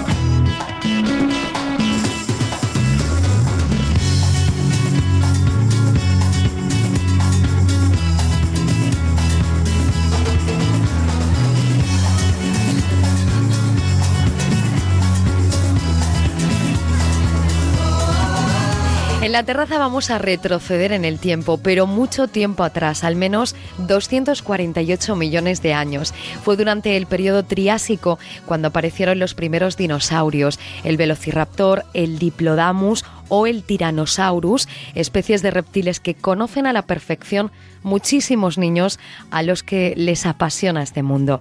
En España el lugar que recrea esta etapa de la prehistoria lo encontramos en Teruel. Allí, el 1 de julio del año 2001, nace Dinópolis, un parque temático que nos transporta al Jurásico, un destino perfecto para visitar en familia. Hacemos un recorrido por este parque con la gerente del Parque Paleontológico de Dinosaurios más grande de Europa Higinia Navarro, buenas noches, bienvenida a la terraza. Hola, buenas noches. ¿Qué tiene el mundo de los dinosaurios que fascina tanto a los niños, Higinia? Yo creo que, bueno, todos hemos tenido en algún momento fascinación. Yo creo que también es un poco lo que tiene de, novedoso, de, misterioso, el hecho de que, de que no los hayamos podido conocer. Hay que bueno recordar que el, hombre, el género Homo y los dinosaurios no convivieron eh, nunca eh, el tamaño también de, los dinosaurios. Yo creo que a muchísimos niños, eh, por las caras que vemos cuando vienen aquí a Dinópolis, ver réplicas, por ejemplo, del, del tiranosaurio rex o, de brachiosaurios eh, con, con, algo más de 12 metros de, altura, todo suma y todo suma y el hecho de que además, bueno, pues yo creo que en los últimos años, pues todos conocemos series de dibujos animados de, dinosaurios, libros de dinosaurios, etcétera, etcétera, que hace pues que esta fascinación por, por aquello que, que no conocemos y del que todavía queda mucho mucho por descubrir eh, hace pues que los niños se sientan pues pues muy atraídos por, por la paleontología y por los dinosaurios en particular. Ya que hablabas de la aparición en el mundo de la televisión de los dinosaurios, em, ¿crees que el cine ha despertado esa inquietud de los niños por los dinosaurios? Sí, yo creo que sin lugar a, dudas todo, todo, todo suma. Con, por ejemplo, con el estreno el, pasado mes de, bueno, de, la, de Jurassic World, esta eh, cuarta película de la, de la saga de, Parque Jurásico, bueno, se ha hablado mucho en, en, prensa. Incluso yo leí un artículo en el que comentaban que en Estados Unidos, cuando, cuando la, presentación, cuando se estrenó la primera parte, pues eh, en las universidades se multiplicaron hasta por 30, ¿de acuerdo? Los, las matriculaciones en, en, eh, en carreras, ¿vale? En, en las universidades, en universidades en estudios relacionados con la paleontología y con, y con el mundo de los dinosaurios. Yo creo que, que, todo, que todo suma, que, que acercar la paleontología de acuerdo al, al común de los, de los mortales, eh, a través de esa parte de divulgación, por ejemplo, que también se hace desde aquí, desde, desde Dinópolis, ha hecho mucho por conocer eh, algo más este tipo de ciencia. ¿Cómo es Dinópolis? Eginia, cuéntanos, ¿de qué forma Dinópolis recrea ese tiempo prehistórico? Pues Dinópolis, en el territorio de Dinópolis, en la provincia de Teruel, está formado por, un parque principal que es Dinópolis Teruel y luego hay siete sedes eh, más pequeñas ubicadas en siete localidades de la provincia de Teruel en los que ha habido hallazgos paleontológicos de, importancia. En Dinópolis Teruel pues se van a encontrar con un fantástico museo paleontológico eh, de más de 3.000 metros cuadrados de, exposición en el que van a encontrar eh, piezas maravillosas y, y únicas. hablábamos, por ejemplo, de grandes dinosaurios. Bueno, pues en Dinópolis van a poder ver en el museo los huesos originales de Turiasaurus riodebensis, el, el dinosaurio hasta la fecha más grande hallado en, en, en, Europa, eh, que bueno, fue encontrado en la localidad de Río Deva por el equipo de paleontólogos de la Fundación Dinópolis. Y además este año en una nueva zona en Tierra Magna van a poder también ver la reconstrucción a tamaño real de este gran dinosaurio con, con algo más de 30 metros de, de, longitud, con lo cual la verdad es que es muy, muy, muy llamativo en este caso por, por su tamaño. Y por ejemplo, en este fantástico museo, este año, pues también se ha incorporado el primer esqueleto original de, dinosaurio montado en España. Es el esqueleto de, proa, un nuevo dinosaurio, nueva especie de dinosaurio encontrado también en, la localidad de, Ariño, en, Teruel, y de la que están disfrutando pues todos los que a lo largo de este, de este verano están viniendo a visitar eh, Teruel. Y es que tenemos que contarle a los oyentes, Higinia, que este parque tiene como objetivo investigar, conservar y difundir el patrimonio paleontológico también de, Teruel a través de este parque. ¿Esto lleva a ampliarlo continuamente? Sí, efectivamente. Yo creo que eh, Dinópolis eh, lo que también tiene tuvo de novedoso en su día cuando cuando inauguramos ahí en el año 2001 es esa combinación de, ciencia y ocio, de divulgación. La parte científica, como bien dices, bueno, pues hay un experto equipo de, de, paleontólogos que forman parte de la Fundación Dinópolis que le dan todo el contenido científico a, a, este proyecto, de acuerdo, que, versa sobre la historia de la vida y la paleontología. Y hablábamos de, divulgación, de ocio. Antes comentaba eh, el fantástico museo paleontológico, pero todo ello, además además está arropado por una parte más, más lúdica, eh, con la que también ayudamos a, la parte de divulgación. Hay espectáculos eh, pues desde los más pequeñitos hasta los más mayores. Está el, T-Rex, un animatrónico pues de última generación que además parece un auténtico tiranosaurio eh, Rex. Tenemos zonas exteriores como por ejemplo la paleosenda, que simula una excavación paleontológica para todos aquellos que quieran jugar un día a ser expertos paleontólogos.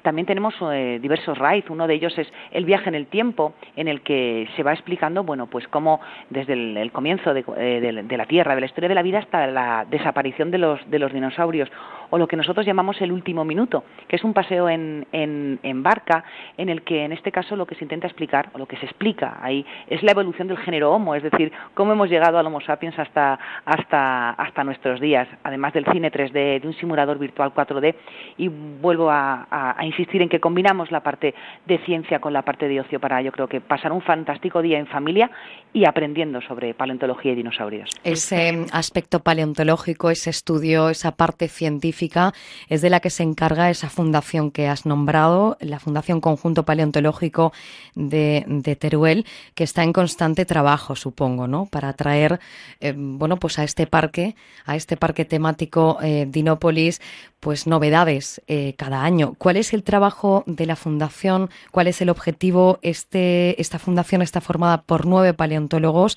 y un restaurador. ¿Cuál es ese trabajo? Pues como comentabas anteriormente, eh, el objetivo de la, de, la, de la fundación, bueno, pues es dotar de contenido científico a, este territorio de Inópolis, aparte de todo, eh, pues un gran trabajo de conservación y divulgación del patrimonio paleontológico de la, de la provincia de Teruel. Eh, ha sido, bueno, pues a, través de la fundación, yo creo que la provincia de Teruel se ha colocado en los primeros lugares de, de, la paleontología a nivel mundial, precisamente por los hallazgos que, ellos han, realizado. Hablábamos antes de, Turiasaurus, del, del gigante europeo, de nuevas nuevas especies de dinosaurios, como hablábamos antes de, proa, el primer esqueleto eh, original de dinosaurio eh, montado en, en, España, Europelta, por ejemplo, ambos dos además se pueden ver o sobre ellos versan en, su, en, en gran mayoría la nueva sede de Territorio Vinópolis en Balcaria. Es la fundación, eh, como digo antes, la que dota de contenido científico a, este, a este gran parque paleontológico y sobre todo, bueno, hacemos muchísimo hincapié en la, en la divulgación para que todo el mundo aprenda de una manera divertida sobre los dinosaurios. Dinópolis, ruta jurásica, es de todo lo que nos estás hablando ahora mismo, pero has mencionado territorio Dinópolis que se extiende por la provincia turolense. Cuéntanos cuál es el recorrido que hacéis y lo que se puede ver en todo este territorio. Pues la verdad es que, como hablaba anteriormente, además de este parque principal de, de Vinópolis Teruel, existen siete sedes eh, más pequeñas, ubicadas en diferentes localidades de la provincia de Teruel, en las que ha habido hallazgos eh, paleontológicos de, importancia. Hablamos, por ejemplo, de Inhóspita, que está en, la localidad de Peñarroya de, de, Tastavins. Allí, por ejemplo, se, puede ver tanto el original como una réplica de Tastavinsaurus anzi, también un nuevo dinosaurio encontrado precisamente en esta, en esta localidad. O de Leyendar en, en Galve, donde Además, se definió el primer, el primer dinosaurio definido en España, fue Aragosaurus, que contaba en Aragón precisamente en esta, en esta localidad de, Galve, donde también se pueden ver unas reconstrucciones del, mismo.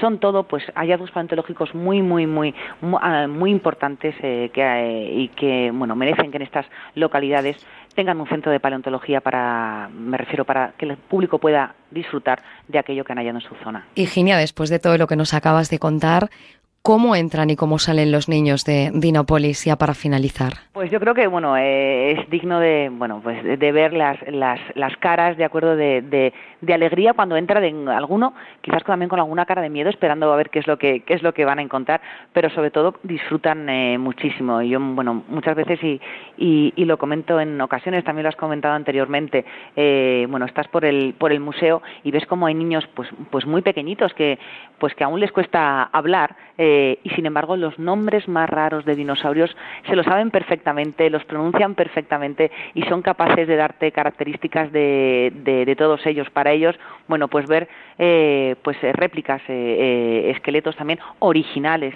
de, de, muchos de estos dinosaurios que ven en sus libros y en, y en, y en las series de, dibujos animados, pues supone, yo creo que mucho para ellos, muchísima ilusión, muchísima cara de sorpresa y sobre todo que lo pasan muy bien. Porque debe de ser para ellos un paraíso entrarse en Dinópolis, un recorrido que hemos hecho hoy con la gerente de este parque ubicado en Teruel. Ginia Navarro, buenas noches. Buenas noches y gracias a vosotros y os esperamos aquí en, en Dinópolis Teruel. La terraza, Onda Cero.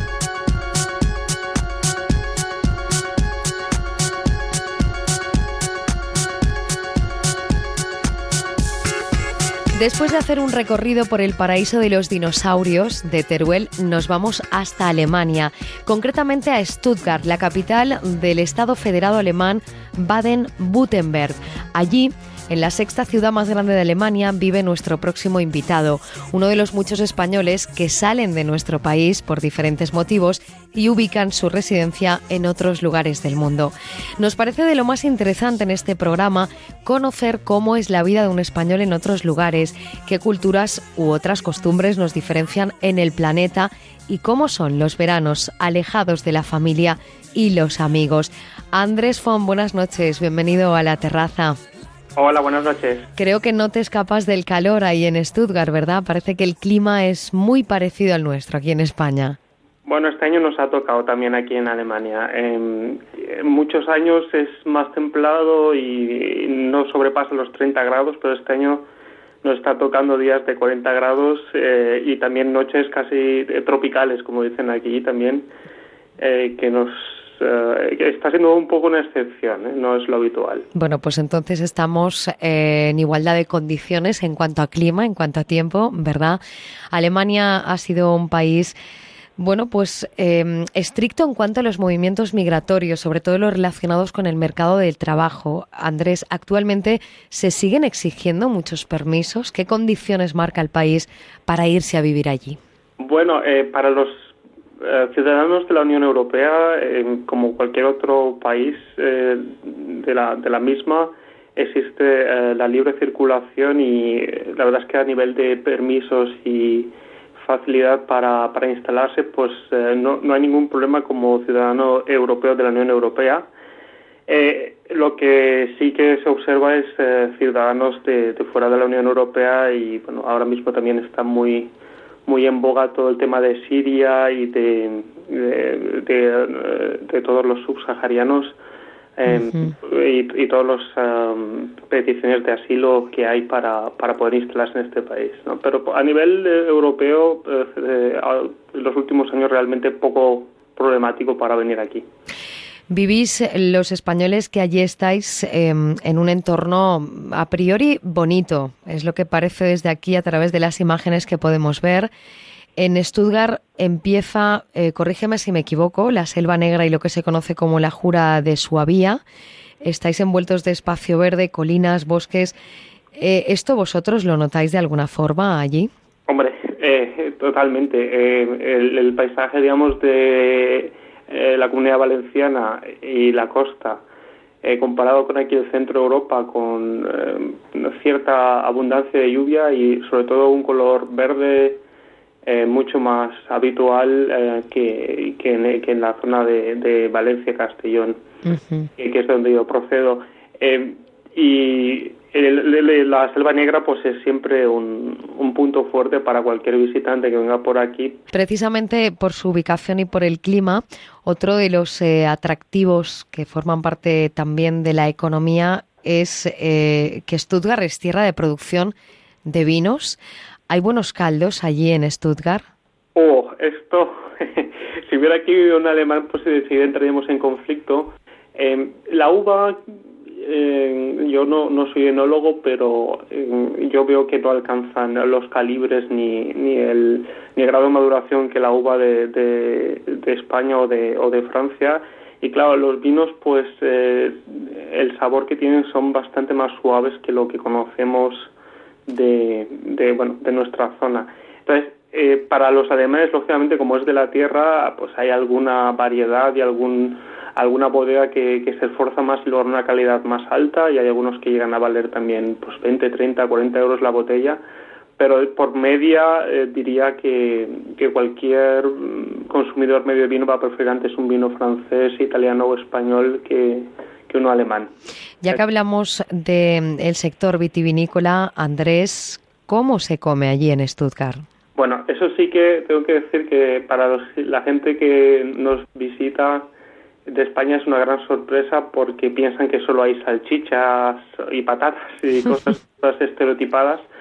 Y hombre, es una comida bastante más fuerte y más calórica que, la Mediterránea, lógicamente por la historia, pero es mucho más variada de lo que la gente se piensa y, bueno, muy abundante, ¿no? Entonces, eh, carnes, eh, ternera, cerdo, eh, luego pues también las patatas en muchas variantes, la pasta, aquí hay una variedad muy típica de Studer que es el ravioli suavo, que se llama Maultaschen, em, que es una carne que, o sea, es, una, es como unos ravioli en los que se ponen una carne con espinaca, que lo inventaron en un monasterio cercano de aquí em, para esconder eh, la carne en época de, cuaresma y es muy famoso en toda la región e incluso dentro de Alemania la gente que pasa unos días por aquí, por Stuttgart o alrededor, se, se suele pedir ese plato, ¿no? De los, los o, o, ravioli suavos. Cuando llega un español a Stuttgart, ¿qué es lo primero que le sorprende en cuanto a culturas,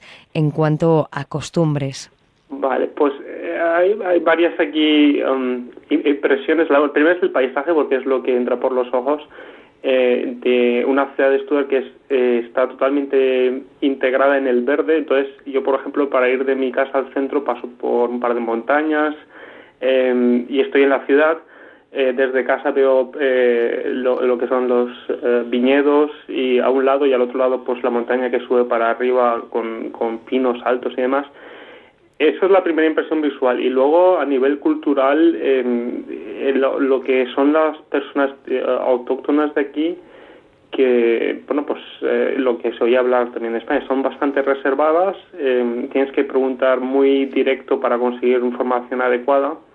y, y no, no hay muchos diálogos así, digamos, eh, contextuales o por, no sé, como, como, en España con el vecindario por comentar cualquier cosa, ¿no? Y entonces eh, tienes que ser muy proactivo para, para entrar en contacto con la gente. Entonces, eh, lo que ocurre es que algunos españoles que vienen sobre todo muy jovencitos como estudiantes, eso pues se hacen su comunidad eh, estudiantil y digamos que eso lo, lo perciben a lo mejor luego más tarde cuando pasan a una vida laboral más, más eh, independiente y no en el contexto universitario.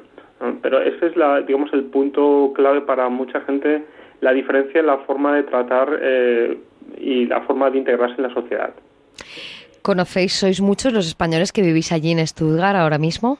Bueno, eh, yo sé que en el consulado se emplearon de varios, eh, creo que son incluso algún mil, eh, varios mm, seguro que varios cientos y creo que no tengo las cifras aquí en la mano, pero bastante gente censada y además eh, pues hay muchos de paso eh, con el tema de la universidad y todos los programas de intercambio, pero en general no se puede decir que la comunidad sea pequeña. También hay para la, eh, para la gente que es católica em, hay una misa en castellano todos los domingos en el centro de la ciudad eh, a la que sí que acuden tanto españoles como sudamericanos y sí que se, en general no se puede decir que estemos aislados, pero sí que hay una gran diferencia con lo que eran los años 50 y 60, por lo que he podido oír, de que la gente no busca tanto el juntarse, porque el perfil de la gente que viene ya no es eh, eh, pues más, digamos, de mano de obra en, en producción y demás, sino un perfil un poco más alto que hace que la gente tenga una vida más independiente. Y así digamos de, de club de, de, gente de españoles hay un, en el centro también de Stuttgart lo, que llaman la Peña del Real Madrid eh, a la que em, sí que van algunos. Y tiene el aspecto ese de como, como la película esta de Vente Alemania Pepe. Cabe decir que el mercado del automóvil es uno de los motores económicos de esta ciudad, ¿verdad? Con una producción de vehículos en este caso, para nosotros desde España de alta gama, porque hablamos de Porsche o Mercedes-Benz, este sector incluso llega a ser un atractivo turístico, puesto que en Stuttgart se encuentra el Mercedes-Benz Museum o el Museo Porsche.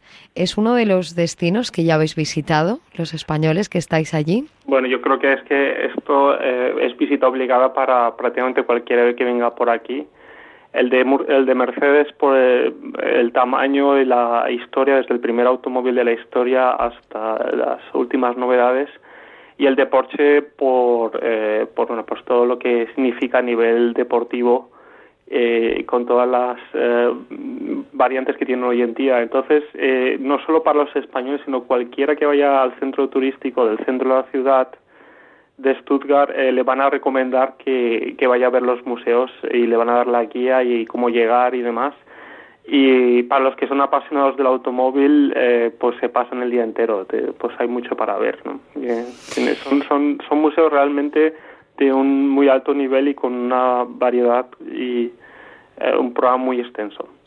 Bueno, pues hemos conocido un poquito más de cómo se vive en Stuttgart gracias a este recorrido que hemos hecho hoy con Andrés Font. Andrés, muy amable, buenas noches. Feliz verano es lo que te deseamos desde España. Buenas noches a todos desde Stuttgart y en especial a, mi hermanita de Villarreal, que espero que pasen un feliz verano. Un beso a todos. En Onda Cero, La Terraza, Alicia y Cerramos nuestra terraza por hoy. La semana que viene estamos de vuelta. Nos ponemos ya a trabajar para contarles muchas otras cosas que seguro les valdrán la pena para disfrutar este verano. Otros destinos por descubrir, otros deportes por practicar, más de museos y curiosidades que solo en este programa les vamos a desvelar. Mientras tanto, disfruten de esta maravillosa noche de verano. Adiós.